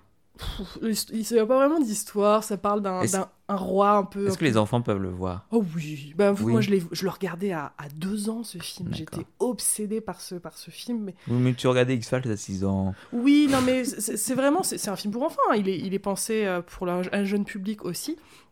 Mais non, ça parle d'un roi un peu débile euh, qui, euh, qui, veut, euh, qui veut se marier avec un, un tableau, parce qu'il est amoureux d'une bergère qui est dans son tableau. Euh, et un soir, la bergère sort du tableau et on se rend compte qu'elle est amoureuse du ramoneur qui est dans le tableau à côté du sien. Et donc ces deux, euh, ces deux peintures deviennent animées et ils sont traqués par le roi qui veut, euh, qui veut épouser de force la petite bergère. Et, et, donc voilà, c'est un peu une. Ils se font aider par un oiseau qui est, qui est le, le rival du roi en fait. Mais il y a pas, l'histoire est très bête, très bête. Il y, y, a des incohérences tout le temps. C'est, il y a des bouts du film qui appartiennent à la première version. Il ouais. y a un, il y a encore des petits. Par exemple, le, le, petit chien du roi, il a un petit lit à côté du, du lit du roi. Et ça, Grimaud disait que c'était une idée de Disney qui, mmh. qui est restée. Euh, c'est vrai que c'est un truc qu'ils font dans les films Disney, les, les, petits lits pour les animaux à côté de ton lit. Euh, donc voilà, c'est. Euh, voilà, je vous, je vous conseille vraiment ce dessin animé. C'est. Euh, je pense qu'il reste beaucoup dans votre cœur une fois qu que vous l'avez vu. Voilà, ce sera mon troisième film euh, fondateur pour ma personnalité. Je sais pas quoi parler. Pourquoi parler, mon troisième film Avenger. Non, ah oui bah Oui, je vais vous parler de Soudain l'été dernier, le film avec euh, Liz Taylor et, euh, et Catherine Hepburn. Alors, je ne connais pas ce film en plus. je, je, je t'en ai forcément parlé. Tu l'as peut-être pas vu. Ça me dit rien du tout. Si, si, si. C'est impossible, Julia, que depuis qu'on se connaît, que je ne t'ai jamais parlé de Soudain l'été dernier. C'est impossible. Euh, impossible. Je, je t'assure que c'est peu probable. Je suis ça... sûr qu'on en a parlé aussi quand on a fait le cours sur la psychologie du personnage. Bon, vas-y, dis-moi alors. Donc, Soudain l'été dernier est un film qui est adapté d'une pièce de Tennessee Williams. Euh... Tennessee C'est un film de 59 avec Liz Taylor, Montgomery Clift et Catherine Hepburn. Euh, donc ma, ma, mère me faisait voir beaucoup de films, comme on avait le cas, on avait les, les scènes cinéma. et, euh, et, donc aussi des, et aussi des vieux films. Puis comme je regardais des vieux Marilyn Monroe, bah autant continuer dans, dans la lancée. Et je crois qu'une fois on a vu Soudain l'été dernier, je l'ai revu après, plus tard et tout, et euh, pour un peu mieux comprendre le film. Et donc c'est une pièce de cinéma, ça raconte l'histoire d'une mère euh, qui s'appelle Violette Venerable, qui son fils est mort, il s'appelait Sébastien. Oh c'est riche, euh, très extravagante, mm -hmm. euh, et c'est sa nièce, je crois, qui est jouée par Liz, Liz Taylor, c'est un de ses meilleurs rôles, elle a été snobée au niveau des Oscars. Alors, en fait, c'est le rôle pour lequel elle aurait, elle aurait dû avoir un Oscar. Mm -hmm. Et elle a eu pour un autre rôle après, comme ils font souvent, ils, ils donnent l'Oscar pour un rôle ouais. qui est... Bon, bref. Et euh, pour s'excuser d'avoir snobé une actrice une année, euh, parce que je crois que c'était l'époque où elle avait. Euh, elle, est, elle était la maîtresse d'une un, autre personne et à l'époque ça se faisait pas, etc. Enfin bon, bref, on s'en fout. Mais. C'est un peu sexiste comme. comme... Bah, on est dans les années 50. Hein. Ouais. toute, toute, les carrières, toute la carrière de, de la mère de Rossellini. Merde. Euh, euh, Romy Schneider Romy a Schneider. été mise Attends, à l'eau. Mais non, Rossellini, c'est pas la mère de Romy Schneider. Enfin, Romy Schneider, c'est. Euh, Ingrid. Ingrid Bergman, c'est Bergman. Toute la carrière de Ingrid Bergman a été foutue euh, à la poubelle euh, juste parce que. Enfin, parce que. Vrai. Parce qu'elle entretenait une relation avec un homme marié. C'est vrai. Et elle a été limite foutue dehors du pays, quoi. Bah, un peu... Et on se rend compte que ça change pas trop parce qu'il arrivait pratiquement la même chose à, à Kristen Stewart. Les temps ne changent pas. C'est très agréable. Vas-y, continue. Bref, donc Soudain l'été dernier, donc ça raconte l'histoire de cette euh, femme euh, richissime, extravagante, euh, qui n'a qui n'a plus de famille, qui a donc perdu son unique fils, et sa nièce est dans un hôpital psychiatrique parce qu'en fait il est décédé pendant des vacances, je sais pas où, dans la, je pense une île en Méditerranée, et en fait elle serait devenue folle en fait c'était l'époque où on internait un peu les gens pour un oui, pour un non. Mmh. Euh, elle, elle, elle, serait devenue folle et elle insiste fortement pour qu'on teste cette super technique pour euh, sauver les maladies mentales, la lobotomie. Et, ah, euh, et du coup, elle, mais si, il faut super, il faut, la, il, faut, il faut lui faire faire une lobotomie absolument. Ça marche vachement bien. Et donc, tu as Montgomery Clift qui est psy, je crois, dans cette. Euh, dans cette dans cet asile et qui fait mmm, vous croyez vraiment que la lobotomie euh, c'est la meilleure des solutions? Puis elle a l'air d'avoir elle, a, elle a surtout l'air de cacher un secret que la mère veut surtout pas qu'on sache euh, et que du coup elle veut qu'on la lobotomise pour qu'elle dise pas au monde euh, quel est le vrai secret autour du fils Sébastien qui est mort. Euh, et, à la et, et, donc et à la fin il fait une espèce de séance d'hypnose en fait devant tout, toute la famille où il, il rassemble un peu tous les éléments. C'est une pièce de, de théâtre à la base mm -hmm. on est très souvent dans même temps, même lieu. Donc il rassemble un peu tous les protagonistes à la fin. Il fait une, une, une scène d'hypnose et Liz Taylor a cette super scène, ce super monologue où elle décrit la scène du meurtre de Sébastien qui est tué en fait par des. euh, Attends, attends, me, me dis pas parce que ça a l'air génial. Je, je- Tu l'as pas vu? Mais non, mais je te jure que tu m'as jamais parlé de ce film. Et là, Elle incroyable cette et là, j'ai trop envie de voir, donc me, me dis pas. Bon d'accord. Bon, elle est incroyable cette scène. Le... Elle pousse un cri, mais je. C'est un des cris les plus incroyables du cinéma. Je pense que tu, vas faire un top 10 des cris du cinéma, tu mettrais Psycho, t'aurais le cri de Liz Taylor dans Soudain l'été dernier dedans. J'aime les cris. Si ça se trouve, elle a été doublée parce que les actrices étaient tout le temps doublées pour un oui, pour un non. Mais Oh. bref. Mais, euh, mais en fait, ce qui, est, ce qui est drôle avec le film, c'est qu'en fait, Sébastien est gay. C'est pas, c'est pas dit dans le film parce qu'on est dans, dans les années 50. Mais, euh, mais c'est ça, en fait, le, le gros mensonge.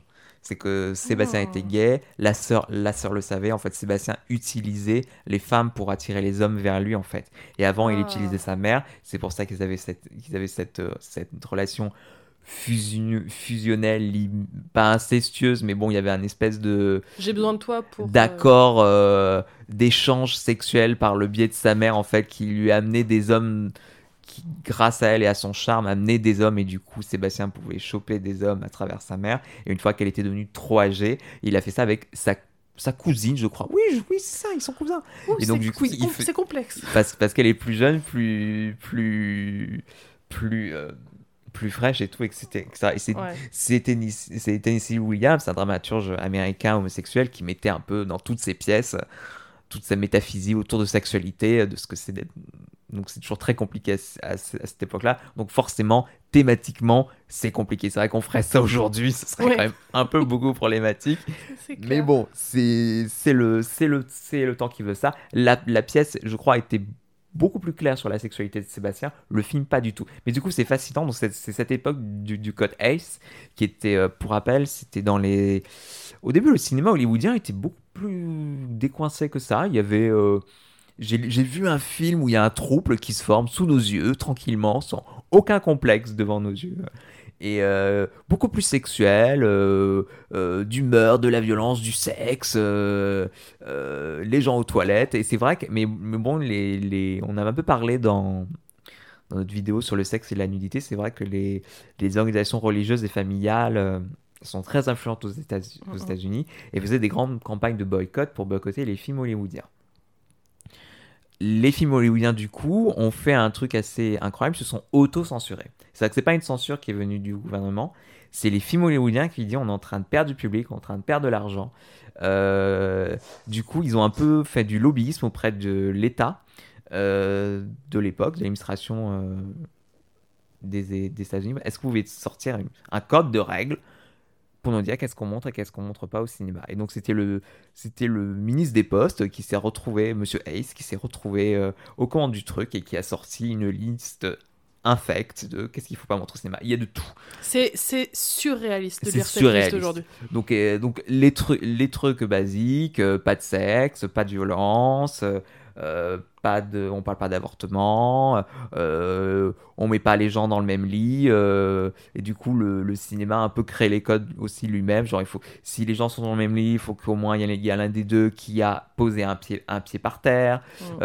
Enfin, que règles complètement folles. Et, et ce qui est fascinant, c'est qu'après, au fur et à mesure, le code a jamais été vraiment été abrogé officiellement, ou, ou peut-être que c'est un moment, mais en tout cas, il- au fur et à mesure des années, ils ont à chaque fois, ils ont testé, ils ont, ils ont, ils ont retiré une règle, ils ont réussi à, dé- à détourner le truc. Et évidemment, le code ne servait plus à rien parce que Ouais. toutes les règles avaient été complètement trans, trans, transgressées. Et puis c'était pas. Ouais, c'était un code, donc c'était des règles. Je pense pas que c'était vraiment une loi. Je pense pas que tu restais quelque chose, peut-être peut-être une amende. Mais euh, Je crois que ton film était plus difficilement distribué si tu le oui, enfin, de toute façon, il allait forcément passer dans les. Ouais. Il y avait forcément une, une vérif avant que le film soit, soit diffusé. Mais du coup, c'est fascinant de voir comment les gens à l'époque se sont triturés la tête pour essayer de parler de certains thèmes. Et soudain, l'été dernier, c'est. L'exemple parfait. Faut le chercher. C'est très dans le sous-texte. Mais oui, ça dit complètement que le mec était complètement gay et que. Et qu'il a été tué par les hommes parce que. Parce qu'il faisait un peu n'importe quoi avec les, avec, avec les mecs là-bas et qu'ils ont, Mhm. qu'il a été tué aussi parce qu'il était gay. Ouais. Euh, Oui, oui, c'est- c'est la, c'est la, la raison de, de son meurtre en fait. Oui, c'est ça. D'accord. Et euh, mais euh, non, ouais, il est fascinant ce film. C'est un film en noir et blanc. Non, J'aime bien les films. mais non, pardon, c'est une blague entre nous. Mais euh, Non, à non, mais c'est le film où j'ai découvert Catherine, Catherine Hepburn qui est incroyable. Enfin, c'est, Elle est très énergique. Ah, mais c'est, c'est, c'est, c'est une des meilleures actrices au monde, quoi. C'est, Ouais. c'est, c'est- Enfin, elle été, euh, je crois que c'est une des actrices les plus nommées aux Oscars. Je, pense pas que Meryl Streep l'a encore dépassée. Ah ouais Ou alors elle l'a dépassée. Enfin, un niveau nomination des Oscars, elle et Meryl Streep sont au coude à coude, quoi. C'est, Ouais. c'est, la Meryl Streep de l'époque. Mm. Pas du tout la même personnalité. Non, non, non. Catherine. Hepburn, c'était pas une rigolote. Euh, mais euh, elle est incroyable dans, ce- dans ce film. Mon- Montgomery Cliff, c'est Choupinou. En plus, qui était un gay au placard, donc c'est encore tragique en plus de le voir dans ce film-là. Et qui a réalisé? C'est une très bonne question. Enfin, c'est- je me demandais si c'était un réalisateur connu. Euh. Non, pardon. Euh, Joseph L. Makie- Makiewicz. Ok, Pas connu. pas connu. Enfin, pas connu de nous.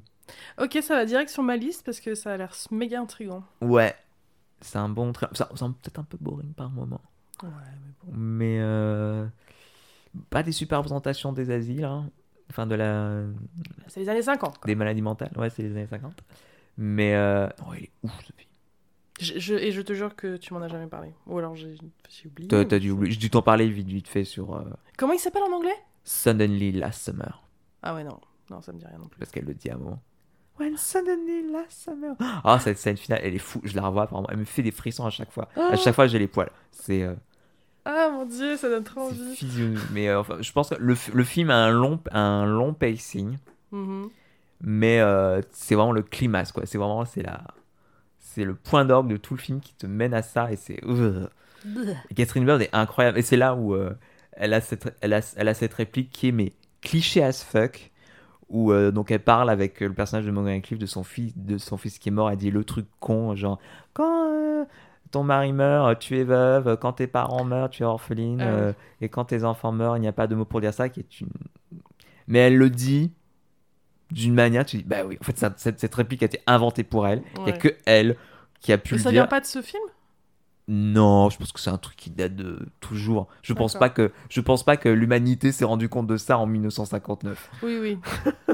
Mais euh, mais euh, elle le dit merveilleusement bien. C'est c'est pas du tout cucu, ça marche. Et, euh, elle est incroyable. Hmm. Elle amène dans le jardin. Ils ont une espèce de jardin d'hiver dans une serre qui est terrifiant. Ça fait peur comme film un peu du coup.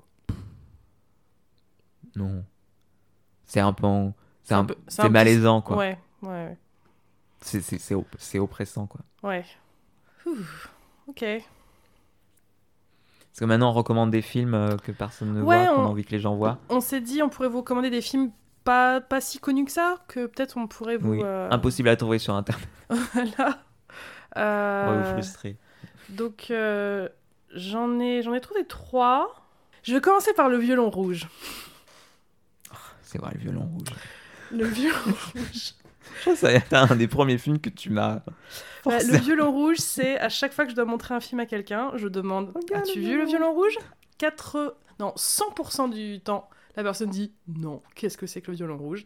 Et là, je montre le Le violon, rouge à violon sur un toit? Non, c'est pas ça. C'est pas ça. Et euh, j'avoue, je suis euh, non des. Enfin, je, je n'ai. Je n'ai jamais réussi à trouver quelqu'un qui n'a pas aimé ce film. Euh, c'est un film qui date de 98, dis donc, c'est euh, c'est notre année là dans les films. Mm. C'est un film réalisé par un réalisateur québécois qui s'appelle François Girard, qui n'a quasi rien fait d'autre. Enfin, je crois qu'il a fait d'autres films, et enfin, personnellement, j'ai vu que Le Violon Rouge. Euh, c'est une production euh, multinationale, c'est un film euh, canadien, américain, anglais, chinois, français, allemand, c'est il y a de Oui. tout. Et l'histoire est très simple. Nous sommes dans une vente, voilà, imaginez-vous une salle de vente aux enchères aux États-Unis. Il y a un monde de malades. Samuel L. Jackson rentre dans la salle aux enchères euh, et va se euh, être vendu à la vente aux enchères un violon complètement rouge. Euh, et on voit que quatre ou cinq personnes sont activement en train d'essayer de le gagner dans cette vente aux enchères. Et elles ont chacune leur raison pour, avoir, pour obtenir ce violon. Et le film euh, donc la chronologie du film est euh, complètement ex- explosée, où on va s'intéresser à cette personne qui est en train d'essayer de l'acheter à la vente aux enchères, et on remonte le temps sur pourquoi cette personne est peut-être la descendante d'un d'un mec qui vivait à la Renaissance en Italie et tout ça. Donc c'est, on, on parle pas de la vie des personnes qui sont en train d'essayer de l'acheter, mais plutôt de comment elles sont arrivées aujourd'hui à, s'y intéresser. Euh, et donc euh, ces voyages dans le temps nous amènent à des époques différentes, donc euh, la Renaissance, la Révolution culturelle chinoise, de nos jours, enfin les années 90 du moins. Donc on, on traverse les continents, les pays, les époques pendant tout le film. On revient toujours à cette scène de, de vente aux enchères où on voit en fait la scène de différents points de vue à chaque fois. Donc c'est vachement excitant. Euh, et donc c'est ce film, c'est un peu un film à chapitre. Du coup, il y a une chaque fois qu'on passe d'un personnage à l'autre, c'est une nouvelle histoire qui commence. Euh, toutes les histoires sont fascinantes. C'est à chaque fois ce genre de film où quand on quitte une histoire, on dit oh non dommage j'aurais voulu qu'on finisse le film avec eux, mais l'histoire d'après est tout aussi géniale donc on est de nouveau à fond dedans. Euh, et c'est ce film, je l'avais euh, loué avec ma grand-mère quand on était en vacances et on voulait regarder un film et on adore la musique classique toutes les deux et Violon Rouge, ça semblait... euh, ça, ça, ça a l'air un peu, un peu, un peu, ça fait un peu peur et tout ça, donc... Pourquoi ce violon est rouge? puis voilà pourquoi sur les rouges, qu'est-ce qu'est-ce que c'est? Euh, et, et donc on l'avait loué et, et, et c'est mais c'est génial. C'était à fond dedans. Il y a des passages terriblement tristes, il y a des passages qui font peur. C'est ce genre de film qui donne tout. Euh, la musique, alors on doit se douter, c'est un film qui parle d'un violon, vous allez avoir de la musique classique beaucoup dedans. Euh, et la musique est géniale. Le film a gagné euh, la meilleure musique aux Oscars en 99, du coup. Donc on a tendance à l'oublier, et c'est vrai que la BO de ce film est magique. Euh, le casting, et donc du coup, c'est un casting vraiment choral, parce qu'il n'y a pas vraiment de héros. On va dire que l'acteur le, plus connu du casting, c'est Samuel Jackson, qui, qui- dont on est du point de vue quand on est dans, de nos jours, dans l'époque contemporaine. Euh, et euh, super performance, super personnage d'ailleurs de, de Samuel Jackson. Donc voilà, vraiment, je, je, je fais ça avec tous mes proches et tous les gens que je rencontre, donc je me dois de faire ça avec vous toutes et vous toutes. Regardez le violon rouge et vous m'en direz des nouvelles, vraiment. Et je, voilà, et je- en plus c'est un film un peu à un peu à twist et tout ça, donc je veux pas vous en dire plus. Mais je, je te l'avais montré Bah oui. et t'avais bien aimé. Ah oui, oui, oui. Euh, moi, je parlais d'un film que j'ai vu récemment. Que, en fait, j'ai vu récemment, j'ai mis ça que ce film, je le voyais vachement. Quand j'étais petit, je crois que je l'ai vu en boucle. Et euh, pourtant, c'est pas un film rigolo. je l'ai revu adulte, j'ai fait, mais je, je vais pleurer pendant une heure là en fait. ça va être terrible.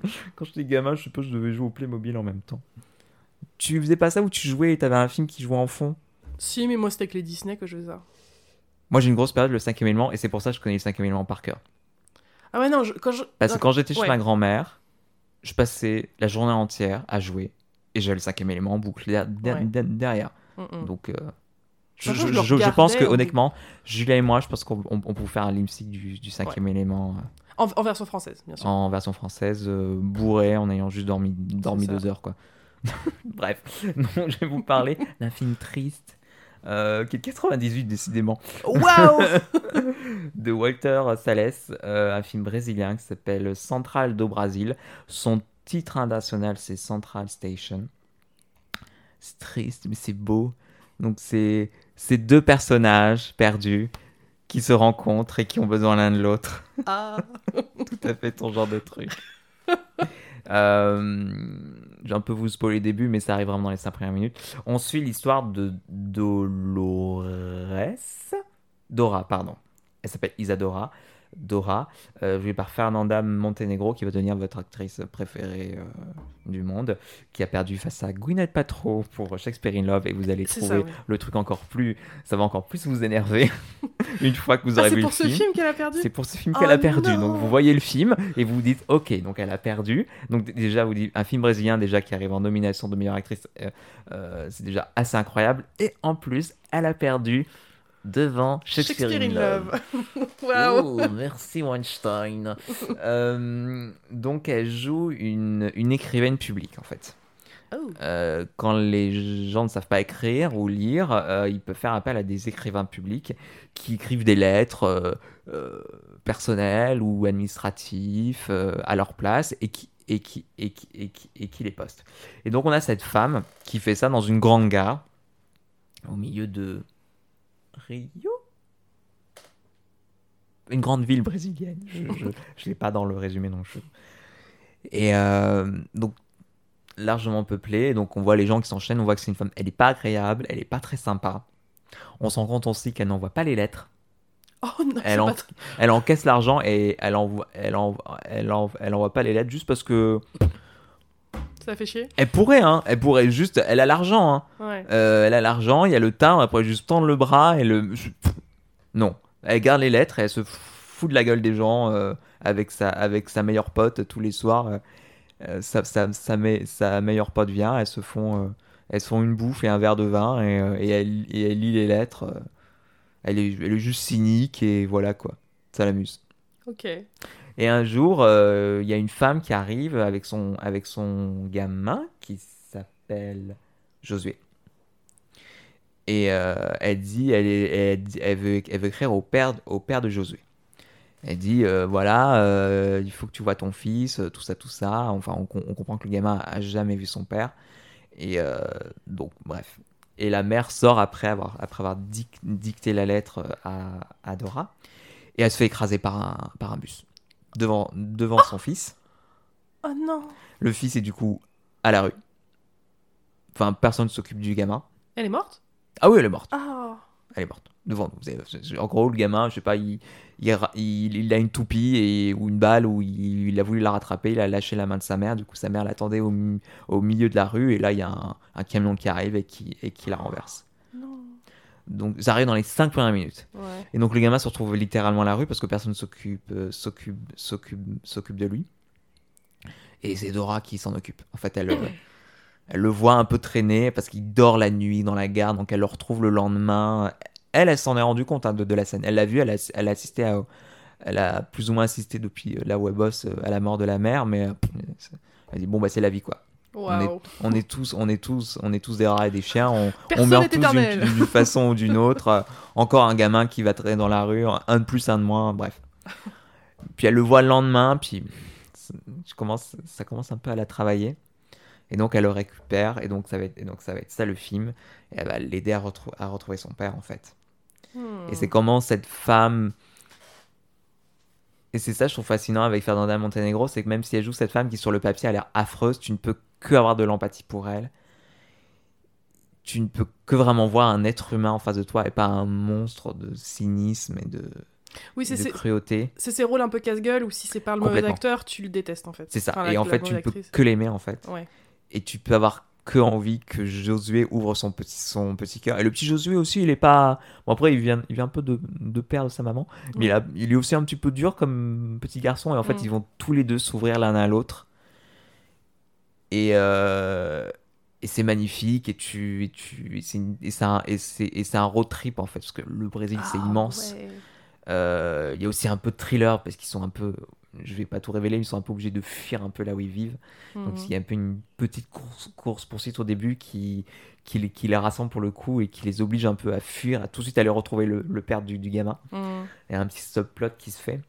Et euh, donc on donc on découvre le Brésil de la ville, le Brésil de la campagne, le Brésil de la campagne profonde et euh, et ouais, c'est un peu cette ré- cet arc de rédemption de ce personnage de, de Dora qui va un peu se se métamorphoser devant nous et la, la trajectoire de ce personnage jus- jusqu'à la fin est incroyable et il y a, il y, a, il y a- il y a un moment de il y a une scène euh, qui arrive un peu dans la dernière partie du film, peut-être les 40, 50 dernières minutes, où, euh, où on comprend que ça y est, elle, est, elle, est- elle a complètement changé, elle est devenue euh, beaucoup, plus beaucoup plus sympathique. Bon, c'est très léger comme mot ce que je dis, mais enfin c'est là où moi je commence à pleurer.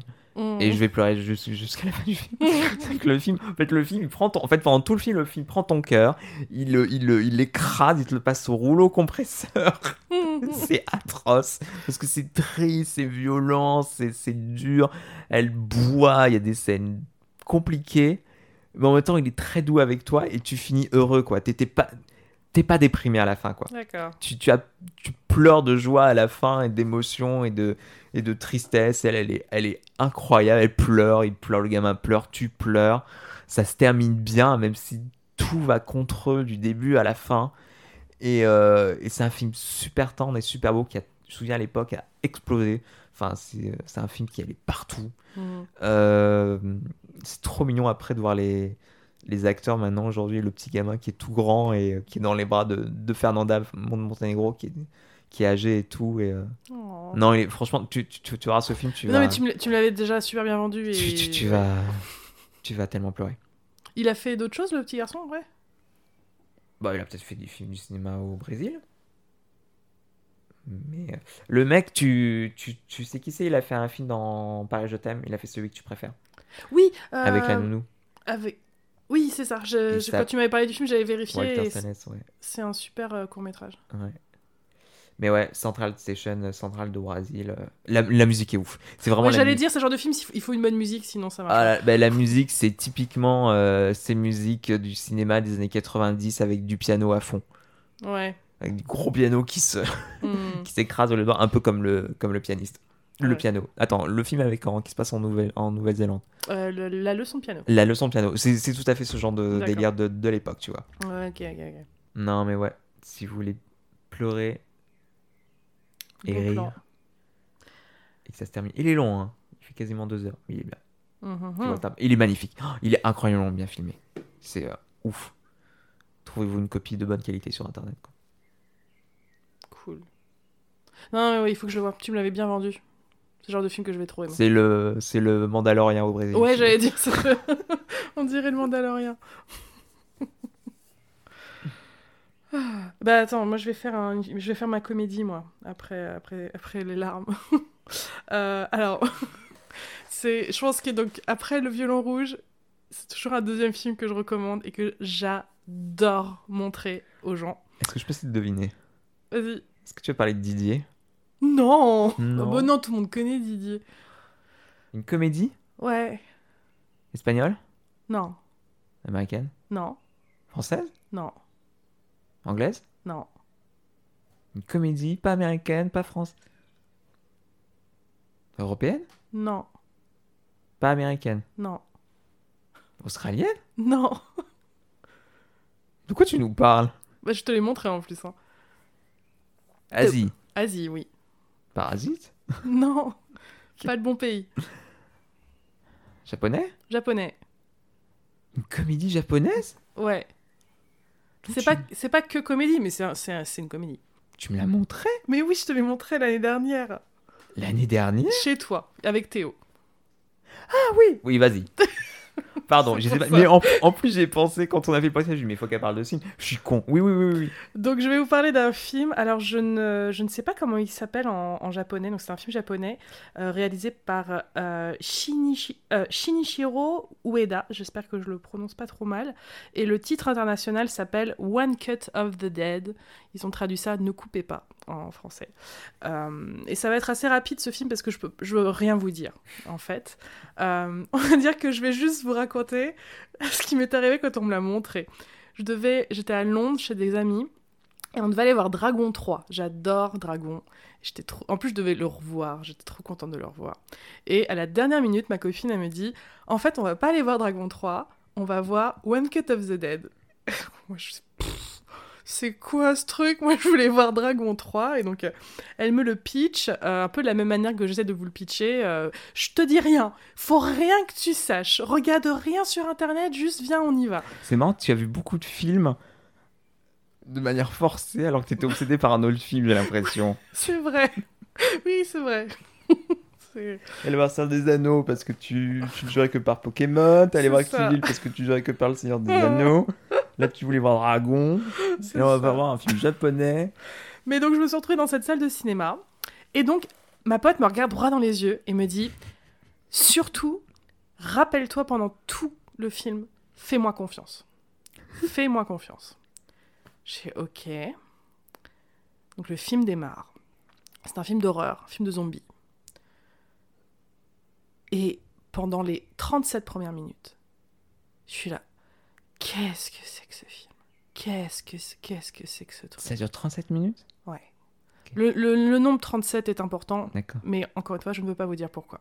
Sachez que pendant que les 37 premières minutes du film, vous allez vous demander pourquoi je vous ai conseillé ce film. Vraiment. vrai. Vous allez vous dire, mais oui, c'est un peu drôle, mais Ils auraient peut-être ils auraient resté au serré. Mais qu- quoi? Puis alors, ma, ma, ma pote se, se bidonne à côté de moi. Je me dis, mais pourquoi elle rigole? Elle l'avait déjà vu, hein, je, je précise. C'est pas si drôle que ça. Bon, ok. Donc, le film se déroule. Et au bout de 37 minutes, il se passe quelque chose dans le film que je. que. qu'on ne peut pas anticiper. Je, je n'aurais jamais pu. Pourtant, au début. Parce que le, le film est tellement étrange que Oui, moi non plus, j'ai pas pu l'anticiper. Pareil, tu m'avais fait le même, tu m'avais fait le même, le même, le même topo, etc. Voilà. Mais vraiment, de- puis en plus, on y réfléchit, mais, mais alors, mais qu'est-ce qui va se passer? Pourquoi? Pourquoi? Pourquoi tout se monde passe? dingue? Pourquoi ce truc Enfin, pourquoi ils, ils font ça? Qu'est-ce qui se passe? C'est très mauvais. Et, à, et à 37 minutes, ce, ce truc arrive, et là, c'est... Ah! Et c'est, je pense, une des comédies les plus drôles que j'ai vues de ma vie. Ouais. C'est le genre d'idée où, on où quand on est un peu euh, apprenti auteur, un peu, on se dit bordel, pourquoi j'ai pas eu cette idée? C'est si simple, mais c'est si efficace. C'est c'est un tout petit budget. Mm. Euh, Ça pas été fait par des étudiants? alors, je croyais que c'était un film étudiant. Enfin, on me l'avait pitché comme ça, et en fait, c'est pas vraiment ça. C'est un, c'est, c'est un premier film, quoi. C'est un. Je sais même pas si c'est un premier film, mais c'est vraiment. euh, genre, ça pourrait être toi ou moi qui, qui ont fait ce film, quoi. Et en fait, il a eu une notoriété à Tokyo, puisqu'il est sorti dans une salle, je crois. Et en fait, les gens ont adoré, parce que. Enfin. On peut ne pas Oui. aimer ce film, je connais des gens qui n'ont pas aimé ce film. Mais c'est vrai qu'en règle générale, c'est un film qui plaît beaucoup. Mm. Et les gens revenaient le voir, parce que c'est un film qui est très intéressant à voir une deuxième fois. Euh, et même plus. Et du coup, et le bouche à oreille, parce que dès qu'on a vu ce film, on a envie de le montrer à quelqu'un. On a dit, oh mon dieu, viens voir ce film, il faut vraiment que tu viennes. Donc les gens venaient, du coup, il s'est répandu dans plus de salles et dans le monde entier, et euh, il a fini dans des festivals. Enfin, et du coup, aujourd'hui, il y a une, il y a une telle euh, euh, reconnaissance internationale autour de ce film qu'il va carrément y avoir un remake américain. ce qui est qui est fort dommage. Enfin bon, bref, je dis pas, On le regardera. on le regardera quand même, mais voilà, l'original est, est tellement incroyable. Je sais pas comment on peut faire ça autrement en fait, mais bref. Mais donc voilà, je peux pas vous en dire plus. Euh, le film est un peu violent, euh, puisque c'est un film de zombies. Oui. Mais on va dire que ce qui se Enfin, passe. vous êtes entre de bonnes mains. Voilà, voilà. C'est pas un film qui fait peur. C'est, c'est, je, je comparerais, c'est pas du tout, du tout, du tout le même film, mais c'est comparable à l'horreur de Shaun of the Dead, un petit peu. Oui. C'est, c'est plus rigolo qu'autre chose. Oui, voilà, et, on est, euh, on est, on n'est pas là pour. Enfin, ça ne vous empêchera pas de dormir cette nuit, quoi. Absolument Vous pas. pouvez le regarder euh, la nuit, la nuit avant de vous coucher, la lumière éteinte, ça ne vous empêchera pas de dormir après. C'est ça. Euh, puis voilà, donc c'est vraiment. Il c'est- est drôle, puis il est aussi un petit peu touchant. Le film est très très émouvant. Oui. Enfin, c'est limite, tu, tu, tu verses pas ta petite larme, si, mais. Si, si, si, tu verses une petite larme à la fin. Puis les, les acteurs sont, sont trop bons. Les acteurs sont trop, trop attachants. Et euh, non, ouais, c'est- cool de. Vous de allez voir. avoir des répliques cultes après ce film, c'est-à-dire Oui. que euh, tu- vous avez des, vous allez, vous allez regarder vos amis enfants en faisant pom après ce film. Et aussi action. Bref, Non, puis c'est bien de voir des films un peu internationaux et euh, le Ouais. cinéma japonais, c'est pas que les yakuza. euh, c'est ça. Généralement, ce que, ce que les médias essaient toujours de nous, nous rapporter un, un peu toujours les mêmes films du cinéma japonais. Le cinéma japonais est fascinant, il y a un milliard de choses à voir. Ouais. Et il y a souvent ce genre de petites perles qui arrivent. Et ça, c'en est une. Je, je, je suis évidemment. Alors, je l'ai, je l'ai trouvé qu'en ligne au départ parce qu'il n'est pas du tout sorti en France. Euh, il est trouvable en ligne. Il y a des sorties de français et surtout, il est sorti en France maintenant. Il est, il est trouvable en DVD en France. Vous pouvez l'acheter en DVD avec les sous-titres français. Euh, et du coup, moi, je suis allée le voir au cinéma parce qu'il est sorti quand même très très peu de temps au cinéma. Je l'avais, je le connaissais déjà limite par cœur tellement je l'avais vu et revu et montré à je sais pas qui. Il y avait une période où dès que je voyais quelqu'un, je dis on regarde One Cut of the Dead tout de suite.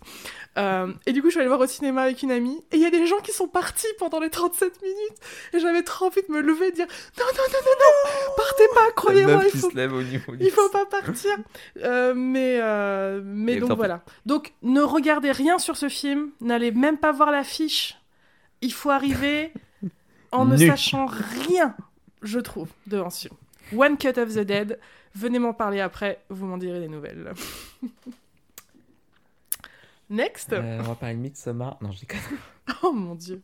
Tu veux pas qu'on parle de Barb and Star? Ah ouais.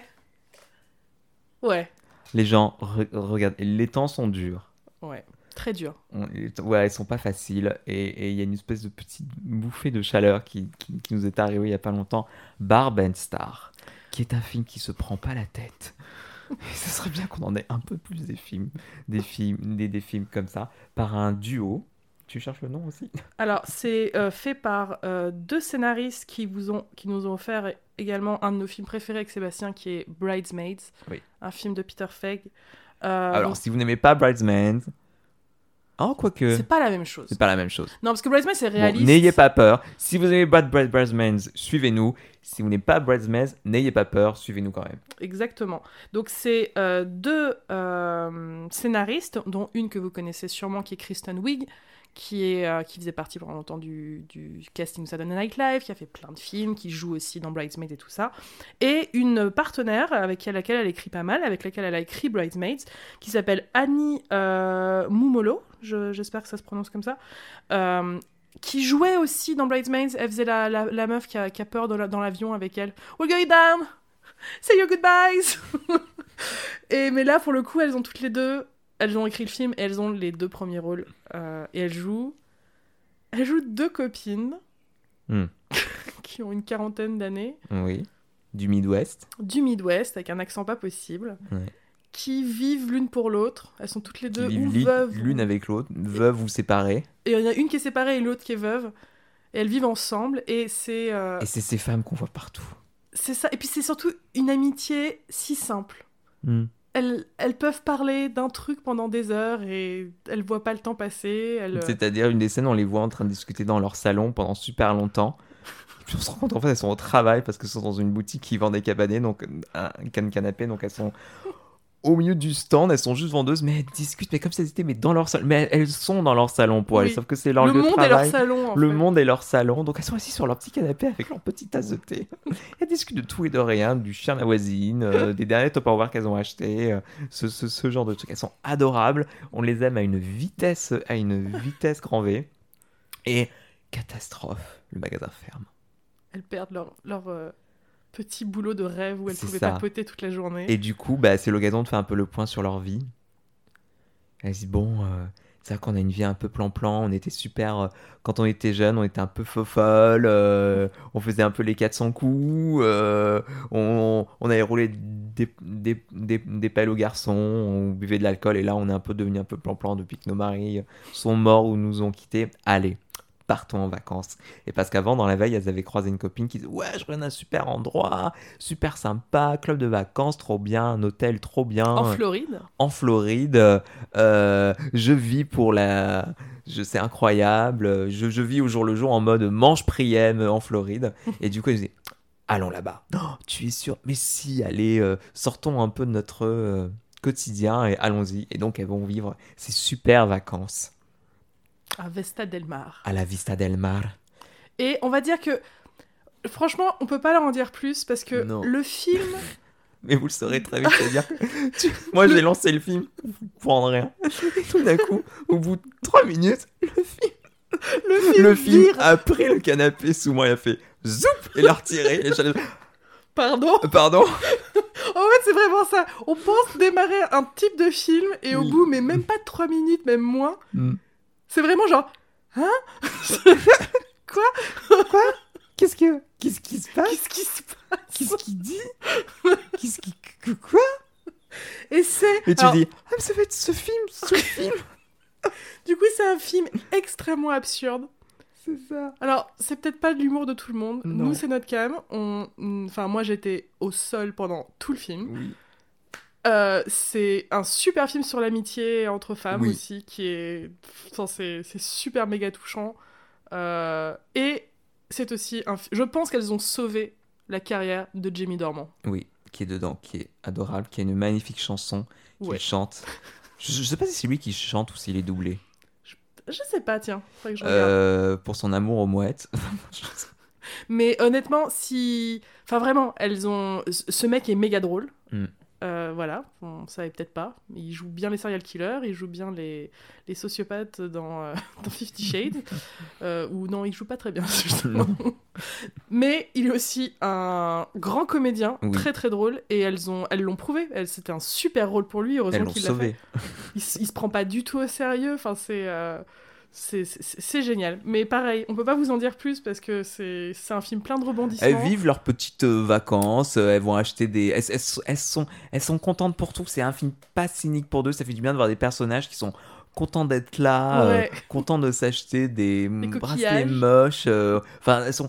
Elles sont ce qu'on a plus envie d'être, quoi. Arrêtez d'être Ouais. cynique et de de- d'être là, à la cigarette au bec sur notre euh, terrasse et à juger les gens qui passent.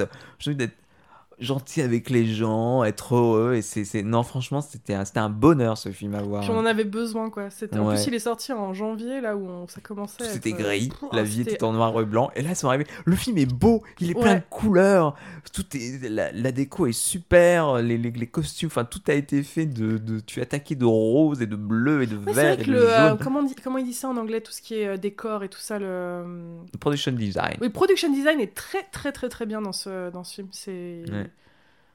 C'est. Enfin, ouais, vraiment. Tenté. Barben Star. Par Ben Star, go to. Go to. Tout euh, Vis- Vista Del Mar? C'est ça. Barben Star goes to. Et puis il y a les meilleurs build-up dans ce, dans, ce- dans ce film. Enfin, il y a les meilleurs payoffs. Oui. Avec les culottes. Elles ont tout un délire sur les elles ont, elles ont tout un délire sur les, les culottes. Enfin, les. Je sais pas comment traduire ça en français. C'est des. Je... Enfin, personnellement, quand je suis en vacances, j'en mets aussi. C'est euh, c'est ces pantalons qui sont en toile et qui sont très larges. euh, et très légers. Donc euh, en vacances, il, c'est élastique, donc vous le mettez en deux secondes. Et en anglais, ils appellent ça. Alors, je sais pas comment on appellerait ça en, en France. Mais en tout cas, ils appellent ça des culottes, D'accord. littéralement. Alors, elles prononcent ça culottes. Et donc, elles mettent des culottes. Et donc ça revient assez souvent dans le film. souvent. Et, Et à la fin, tu fais ah. Elles- les culottes ont un rôle très tout important. ça, tout ça a été fait pour le build-up de cette scène. T'es là genre oui. Et il y a un autre euh, build-up encore plus à la fin. Parce qu'en fait, c'est l'humour des Kristen Wiig et compagnie, c'est qu'elles sont aussi très très fortes en impro. Et tu Ouais. sens qu'il y a des scènes. C'est un peu comme les Melissa Marcati et compagnie où tu sens que ces acteurs sont très forts en impro et qui peuvent.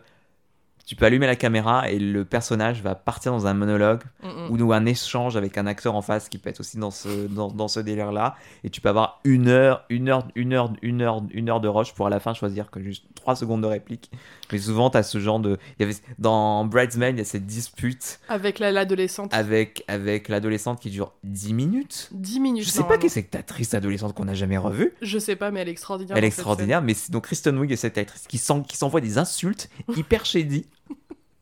Et- pendant ça, 10 minutes ça dure 30 secondes dans le film. ça, et ça dure 30 secondes dans le film et la dispute dure 10 minutes et c'est de pire en pire. Elles se, dit- elles se disent des. Et c'est pas Des que des trucs écrits, quoi. Non. C'est pas que des trucs- c'est vraiment les, les acteurs qui improvisent qui sont très forts là-dedans. et euh, et c'est aussi ce genre d'écriture. Et donc on peut avoir souvent ça se, sent- ça se sent. I feel film. bad for your parents. I feel bad for your face. Et donc il y a un moment où elles partent un peu dans ce, dans Oui. ce délire-là. Et pareil, ça a, un, ça, a un- ça a un résultat, un payoff à la fin du film qui incro- incroyable. Donc ouais. Regardez Barben Star. Et euh, moi j'ai un dernier film à, à- à présenter. Oui. C'est un thriller. Ouh. Je sais pas si j'ai déjà parlé de ce film. S'appelle The Invitation. Tu l'as vu il y a pas longtemps, ça? Je l'ai vu il y a un an ou deux? Ça me dit rien. C'est un, c'est un, c'est un thriller euh, qui, euh, qui est sur Netflix. Donc, si c'est sur Netflix, je pense qu'il a déjà eu, dû être vu par pas mal d'entre vous. Euh, qui est réalisé par une réalisatrice qui s'appelle Karine Kusama, euh, qui est un huis clos.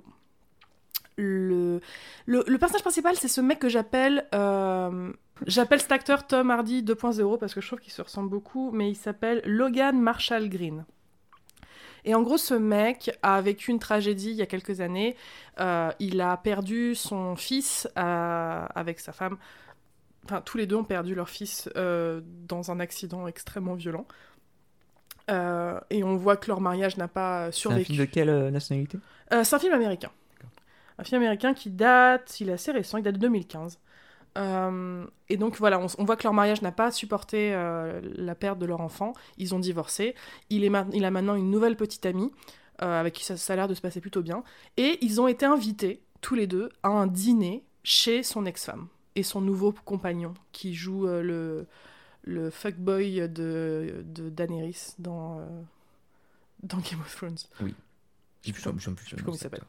Euh, mais du coup, donc ils se rendent tous les deux à ce dîner où il y a tous leurs vieux amis. On sentait qu'ils étaient, quand ils étaient ensemble en couple, ils avaient euh, plein de potes et tout ça qu'ils connaissent depuis l'université. Donc un, un, coup, un, groupe très très soudé avec plein d'inside jokes. euh, qui n'ont pas vu donc euh, le personnage de Tom Hardy 2.0, euh, bon il s'appelle Will, depuis, depuis longtemps. On sent que pour lui c'est très compliqué de revenir dans cette maison parce que c'était donc la maison où il habitait avec son fils et sa femme. On sent qu'il y a un deuil qui, qui est pas qui est pas terminé quoi. Et une fois qu'ils arrivent sur place, il y a une ambiance très très bizarre. C'est-à-dire qu'il reconnaît pas vraiment sa femme, enfin son ex-femme. Euh, Il y a des gens qui sont invités qu'il connaît pas, qui sont très bizarres aussi. Et a, il a un mauvais pressentiment pendant tout le film. Est-ce que ce mauvais pressentiment est justifié ou non C'est tout le débat du film. Donc en fait, ce film, c'est une cocotte minute où la tension monte et monte et monte et monte. Euh, c'est euh, donc voilà, c'est un, exercice scénaristique. La, réalisation est dingue. Euh, et donc voilà, c'est intense. C'est pas une comédie là pour le coup, c'est voilà, c'est il y a du thriller. Je vous invite peut-être même à aller voir les trigger warnings qui doivent être disponibles en ligne autour de ce film parce qu'il y a des il y a des sujets un peu durs comme le suicide et tout ça qui sont abordés. Et euh, mais Bouh, que c'est bien quand on aime les thrillers. C'est un des meilleurs thrillers que j'ai vu de ma vie. Je ne j'en avais jamais entendu parler. J'avais pas entendu parler de cette réalisatrice non plus, mais euh, waouh, quel film, quelle fin. Et euh, ouais, voilà. Et c'est un des films que j'adore euh, montrer. J'adore montrer ce film à quelqu'un et demander à la personne à quel moment tu serais parti si tu étais invité à cet endroit-là. Et moi, je serais partie. Il se passe un truc dans le film à un moment où ça aurait été un deal breaker pour moi. J'en Mm. ai... Non, non, c'est trop bizarre. Là, je rentre chez moi. Donc, euh, donc voilà, regardez euh, The Invitation. Excellent thriller. Super. Et toi, Sébastien? Je vous parlais de Last Holiday, un film de Noël, encore un film euh, câlin qui est sympa. C'est un film de 2006 avec Queen Latifah, qui est un remake d'un un vieux film, je crois. euh, Si ça se trouve, il a été fait plein de fois ce film. Euh, c'est une histoire très simple. C'est une. euh, Alors, on tombe amoureux du personnage en une scène. Queen Latifah, elle joue dans une espèce de galerie. pardon, elle travaille dans une espèce de galerie Lafayette, une espèce de grande galerie marchande un peu chic. Elle est au rayon cuisine. Et euh, souvent, elle fait, des, elle fait des présentations pour les gens où elle cuisine des, des, des petits trucs euh, dans le rayon cuisine. Et elle leur fait goûter des trucs, elle est super sympa avec les clients. C'est un moment très mignon et chaleureux. Donc elle montre euh, la poêle. Avec cette poêle, on peut faire un super steak. Et elle fait, un- et elle, fait vraiment de la bonne cuisine, quoi. Mm. Et, euh, tous les... et puis elle rentre, elle, elle vit dans, dans un quartier un peu euh, pauvre, modeste, précaire euh, de, de la ville où elle est. Euh, elle a, euh, et puis elle rentre chez elle et euh, elle, se fait une- elle, elle- elle se fait son petit plat, elle se fait un joli petit poulet rôti avec, avec des petits légumes. Elle a, elle a un carnet où elle met les photos. Oui, elle prend en photo ses, ses plats, elle met ça dans son carnet avec un. Ça avec sent le food porn comme film. Pas tant que ça, parce que Ah. c'est- c'est de la bouffe américaine, hein, c'est pas non plus. ça, peut, ça peut me suffire. non, mais bref. Donc, elle a, elle a son petit carnet où elle met ses polaroïdes de ses, de, de ses plats, puis elle les note, et puis elle a des photos d'un, d'un chef dont elle est très fan, un chef français, qui est interprété par Gérard Depardieu, qui joue un chef français. Et voilà, et tu, tu sens que elle vit toute seule, elle est super sympa avec le, le gamin des voisins. Euh, ils, sont, ils, sont, ils sont potes. Elle a un petit amoureux qui est joué par LL Cool J. Euh, C'était l'époque où il faisait plein de films. hein. Et euh, ou peut-être qu'il en fait encore. Mais euh, Je sais pas qui c'est. il joue dans Toys. Le film film avec Robbie Williams. Robbie Williams Ouais. Que je n'ai pas vu. Bref. Ok. Euh, c'est un monsieur très très charmant. Ouais. Et donc elle a un petit crush. Lui, je crois qu'il est au rayon jardinage, un truc comme ça. Et lui aussi, tu sens qu'il a énormément un crush, un crush sur elle, mais ils osent pas se le dire. Elle a dit non, mais euh, je suis pas, euh, je suis pas très jolie, euh, je suis pas très intéressante. Je pense pas que qu'il soit intéressé par, par par une fille comme moi. Lui, il a les yeux dans le beurre dès qu'il la voit. Et à un moment, euh, elle tombe. Elle tombe au travail. Elle va faire un examen à la médecine du, du travail. On lui fait un, scan, un scanner de la tête. Et le médecin lui dit Écoutez, je suis désolé de vous dire, vous avez une tumeur. Vous allez mourir dans un mois. Non Un mois ou trois mois. Oh un non, un truc quelle comme ça. horreur. Alors, attention, c'est un film de Noël. Ça va aller. On est, je suis pas en train de vous vendre euh, la lonte descente vers la mort d'une pauvre femme innocente. C'est un film de Noël. Ok, d'accord. Tout se, tout se, tout se termine. Mais oui, voilà, il y a une, y a une- y vous voyez sur la, sur la radio, il y a une tâche, c'est une tumeur. Vous, vous allez mourir là, là, dans trois semaines. Enfin, c'est hyper court. C'est trois mois. Enfin, c'est voilà. Et du coup, la, ça lui fait un gros coup, quoi. Elle a toujours vécu sa vie à pas à 100%, mais à 0%, euh, petite vie plan-plan. Et, euh, et donc, ça lui met un peu un coup pied au cul. Elle dit Bah écoute, bah, puisque je vais euh, mourir bientôt, bah, je, vais, je vais vivre à fond tous mes rêves jusqu'- jus- jusqu'au bout parce que je n'ai littéralement plus rien à perdre. Mhm. Donc elle va sortir, elle démissionne de son travail parce que son patron est un confini qui lui dit bon on va arrêter les présentations de bouffe aux clients là, ça fait perdre du temps, ça sert à rien. Donc elle démissionne.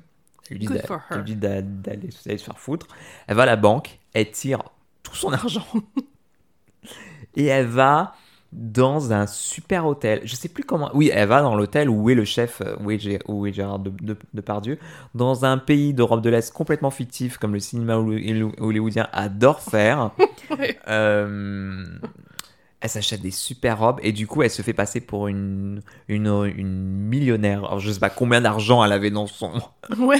dans sa compte en- dans son nom parce qu'elle se fait passer pour une milliardaire. Donc tout le monde l'accueille en déroulant le tapis rouge. Elle prend la une des suites les plus chères. Elle distribue les, les, les tips, les pourboires au, au petit personnel. Et du coup, elle devient un peu connue dans l'hôtel. C'est cette dame. Elle se- je sais plus pour qui elle se fait passer, mais euh, très chic, très, très appréciée. Donc c'est cette meuf qui décide tout d'un coup de goûter la vie et qui est, mais, qui est ravie de tout dans cet hôtel où tout le monde est riche, tout, tout le monde est blasé il y a plus ou moins vaguement des antagonistes dans, dans l'histoire et elle, elle, est- elle apporte un peu, de, un peu de fraîcheur parce qu'elle elle est gentille avec tout le monde, elle est polie, elle est fascinée par tout elle- et donc elle, a, elle, elle arrive à table et elle commande tout. Elle dit vous, vous, vous voulez quoi? Elle dit je je veux tout, je veux tout ce qu'il y a dans le menu parce qu'elle veut goûter tous les plats que Ouais. fait son, son chef qu'on complètement fan et donc on, on apporte, la, on apporte le- la commande au chef. Et t'as Gérard Depardieu donc qui est, qui est dans ce film, qui a un rôle important dans ce film là qui dit mais c'est qui cette fille qui demande euh, cette femme qui demande tout euh, bah elle a, elle a tout donc il va la voir et elle lui fait un super compliment et ils ont une ils ont une Ouais, alors c'est c'est le plot twist de ce film. Queen Latifah et Gérard Depardieu ont la meilleure alchimie du de l'histoire du cinéma que je n'ai jamais vue. Ils deviennent super potes. Et là il a enfin une meuf qui apprécie la bouffe vraiment, qui est pas pédante, qui s'y connaît, qui, qui a une vraie amour de la, de, de la, de la nourriture.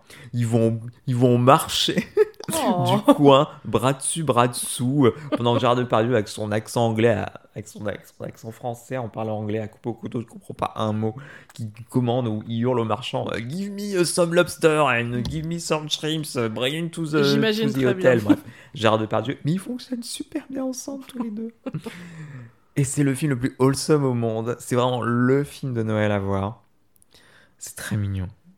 Est-ce que c'est pas ce film-là Je me souviens quand le- la comédie Oui. romantique avec Rebel Wilson était oui. sortie. Il s'appelle Isn't It Romantic euh, Rebel Wilson avait dit euh, Oui, c'est la première fois qu'une comédie romantique avec une, euh, une personnage principale grosse, euh, alors que le, un film avec Queen Latifah existait. Je crois que c'était. Ouais, Et je il me semble que que ça doit être ça. je, être ouais, ça, je je suis pas, je suis pas sûr, mais je crois que oui, c'était. Parce que c'est une comédie romantique, là, ce que j'ai Oui. l'impression. Oui. Ouais. D'accord, d'accord. Ça a l'air trop bien. Non, franchement, c'est à voir. Vivement Noël. Vive- pff, même pas pour Noël. Est-ce que toi aussi t'es. Moi, je le reverrais bien tous les Noëls, quoi. Oh, trop bien. Mm, mm. Mais non, et Queen Latifah, elle, elle est incroyable. Enfin, tu, tu, tu ne peux que aimer elle. Enfin, Ouais. tu, tu.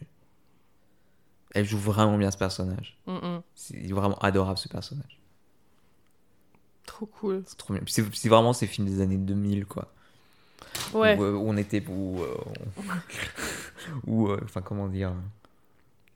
Maintenant, on peut plus trop faire des films sur la richesse et tout. C'est genre, genre un peu gênant maintenant. Ouais. Et donc voilà, c'était l'époque où on était encore un peu trop inno- innocent et, on pouvait encore rêver de la richesse et, euh, et des grands hôtels et, euh, et de la bonne bouffe super chère et, Mhm. et des jolies robes et des machins sans avoir euh, une espèce de, de remise en question à tout ça derrière. Quoi. Mm, Donc on se, replonge, un- on se replonge un peu dans cet état d'esprit de l'époque. euh, mm. Ouais, mais euh, non, mais c'est franchement très mignon. ça donne envie. Ouais. Et ben, ça vous fait plein de films à regarder. Ouais, désolé. Désolé. Mais comme on vous a dit, on reparlera plus jamais de cinéma, donc euh, c'était. Voilà, comme ça, on en a parlé beaucoup. Oui. Ça, ça durera moins longtemps, les autres épisodes. Bon, et après on retourne aux séries. On retourne aux séries. Mais, mais voilà, ne pas oublier que le cinéma c'est très important pour nous. Enfin, moi je sais que ça j'ai pas, je suis pas, j'ai pas mis les pieds dans une salle de cinéma depuis euh, février 2020 et euh, je me rends compte c'est la première fois qu'une activité que je faisais aussi régulièrement que j'arrête d'une manière aussi brutale en fait. C'est très, bizarre. C'est quoi le dernier film que t'as vu au cinéma? C'est euh, Queen and Slim. Alors moi je sais plus si c'est Little Woman ou Parasite. Moi je, je- c'est Je pense Parasite. que c'est Parasite. C'est Parasite parce que je l'ai vu juste avant les Oscars ou juste après. Après, c'était la ressortie après qu'il ait gagné aux Je Oscars. l'ai vu juste après et on est parti en confinement. Ouais. Pas loin après. C'est un bon dernier film à voir. Ouais. Mais, euh, mais ouais, ça me manque énormément. Regardez Parasite. Peut-être qu'on pourrait faire ça régulièrement, type en cinéma, Aux prochains Oscars? Une fois par an. Ok. Un petit rendez-vous annuel. Voilà. Euh, mais ouais, on trouvait ça cool, on serait drôle de, de vous pitcher des films là. C'est comme voir euh, les showrunners qui pitchent des films. Oh là là. où où va-t-on? Euh, Mais on aime, on aime le cinéma aussi. Hmm. On vous fait des bisous et on vous reviendra vite pour parler de, de nouveau de séries. Et, et voilà, et n'hésitez pas à nous, à nous dire sur Twitter si vous avez regardé des films qu'on qu'on vous a conseillés. Euh, donc on est trouvable sur Twitter, sur Instagram. Et on a aussi Facebook, encore. Oui. On Encore. plus beaucoup. on a un Tipeee. Nous remercions nos tipeurs et nos tipeuses de nous soutenir. Merci Grâce à vous, on s'est acheté euh, des petits micros, on vous l'a déjà dit. Euh, on a pu s'acheter euh, un pédalo. Ouais. Mets-moi sur un pédalo, tu verras. Euh, et puis voilà, on vous embrasse. Des bisous. Bisous. Bye. Bye. Goodbye. Good morning, America. It would be a night to remember. Would you hold it against me?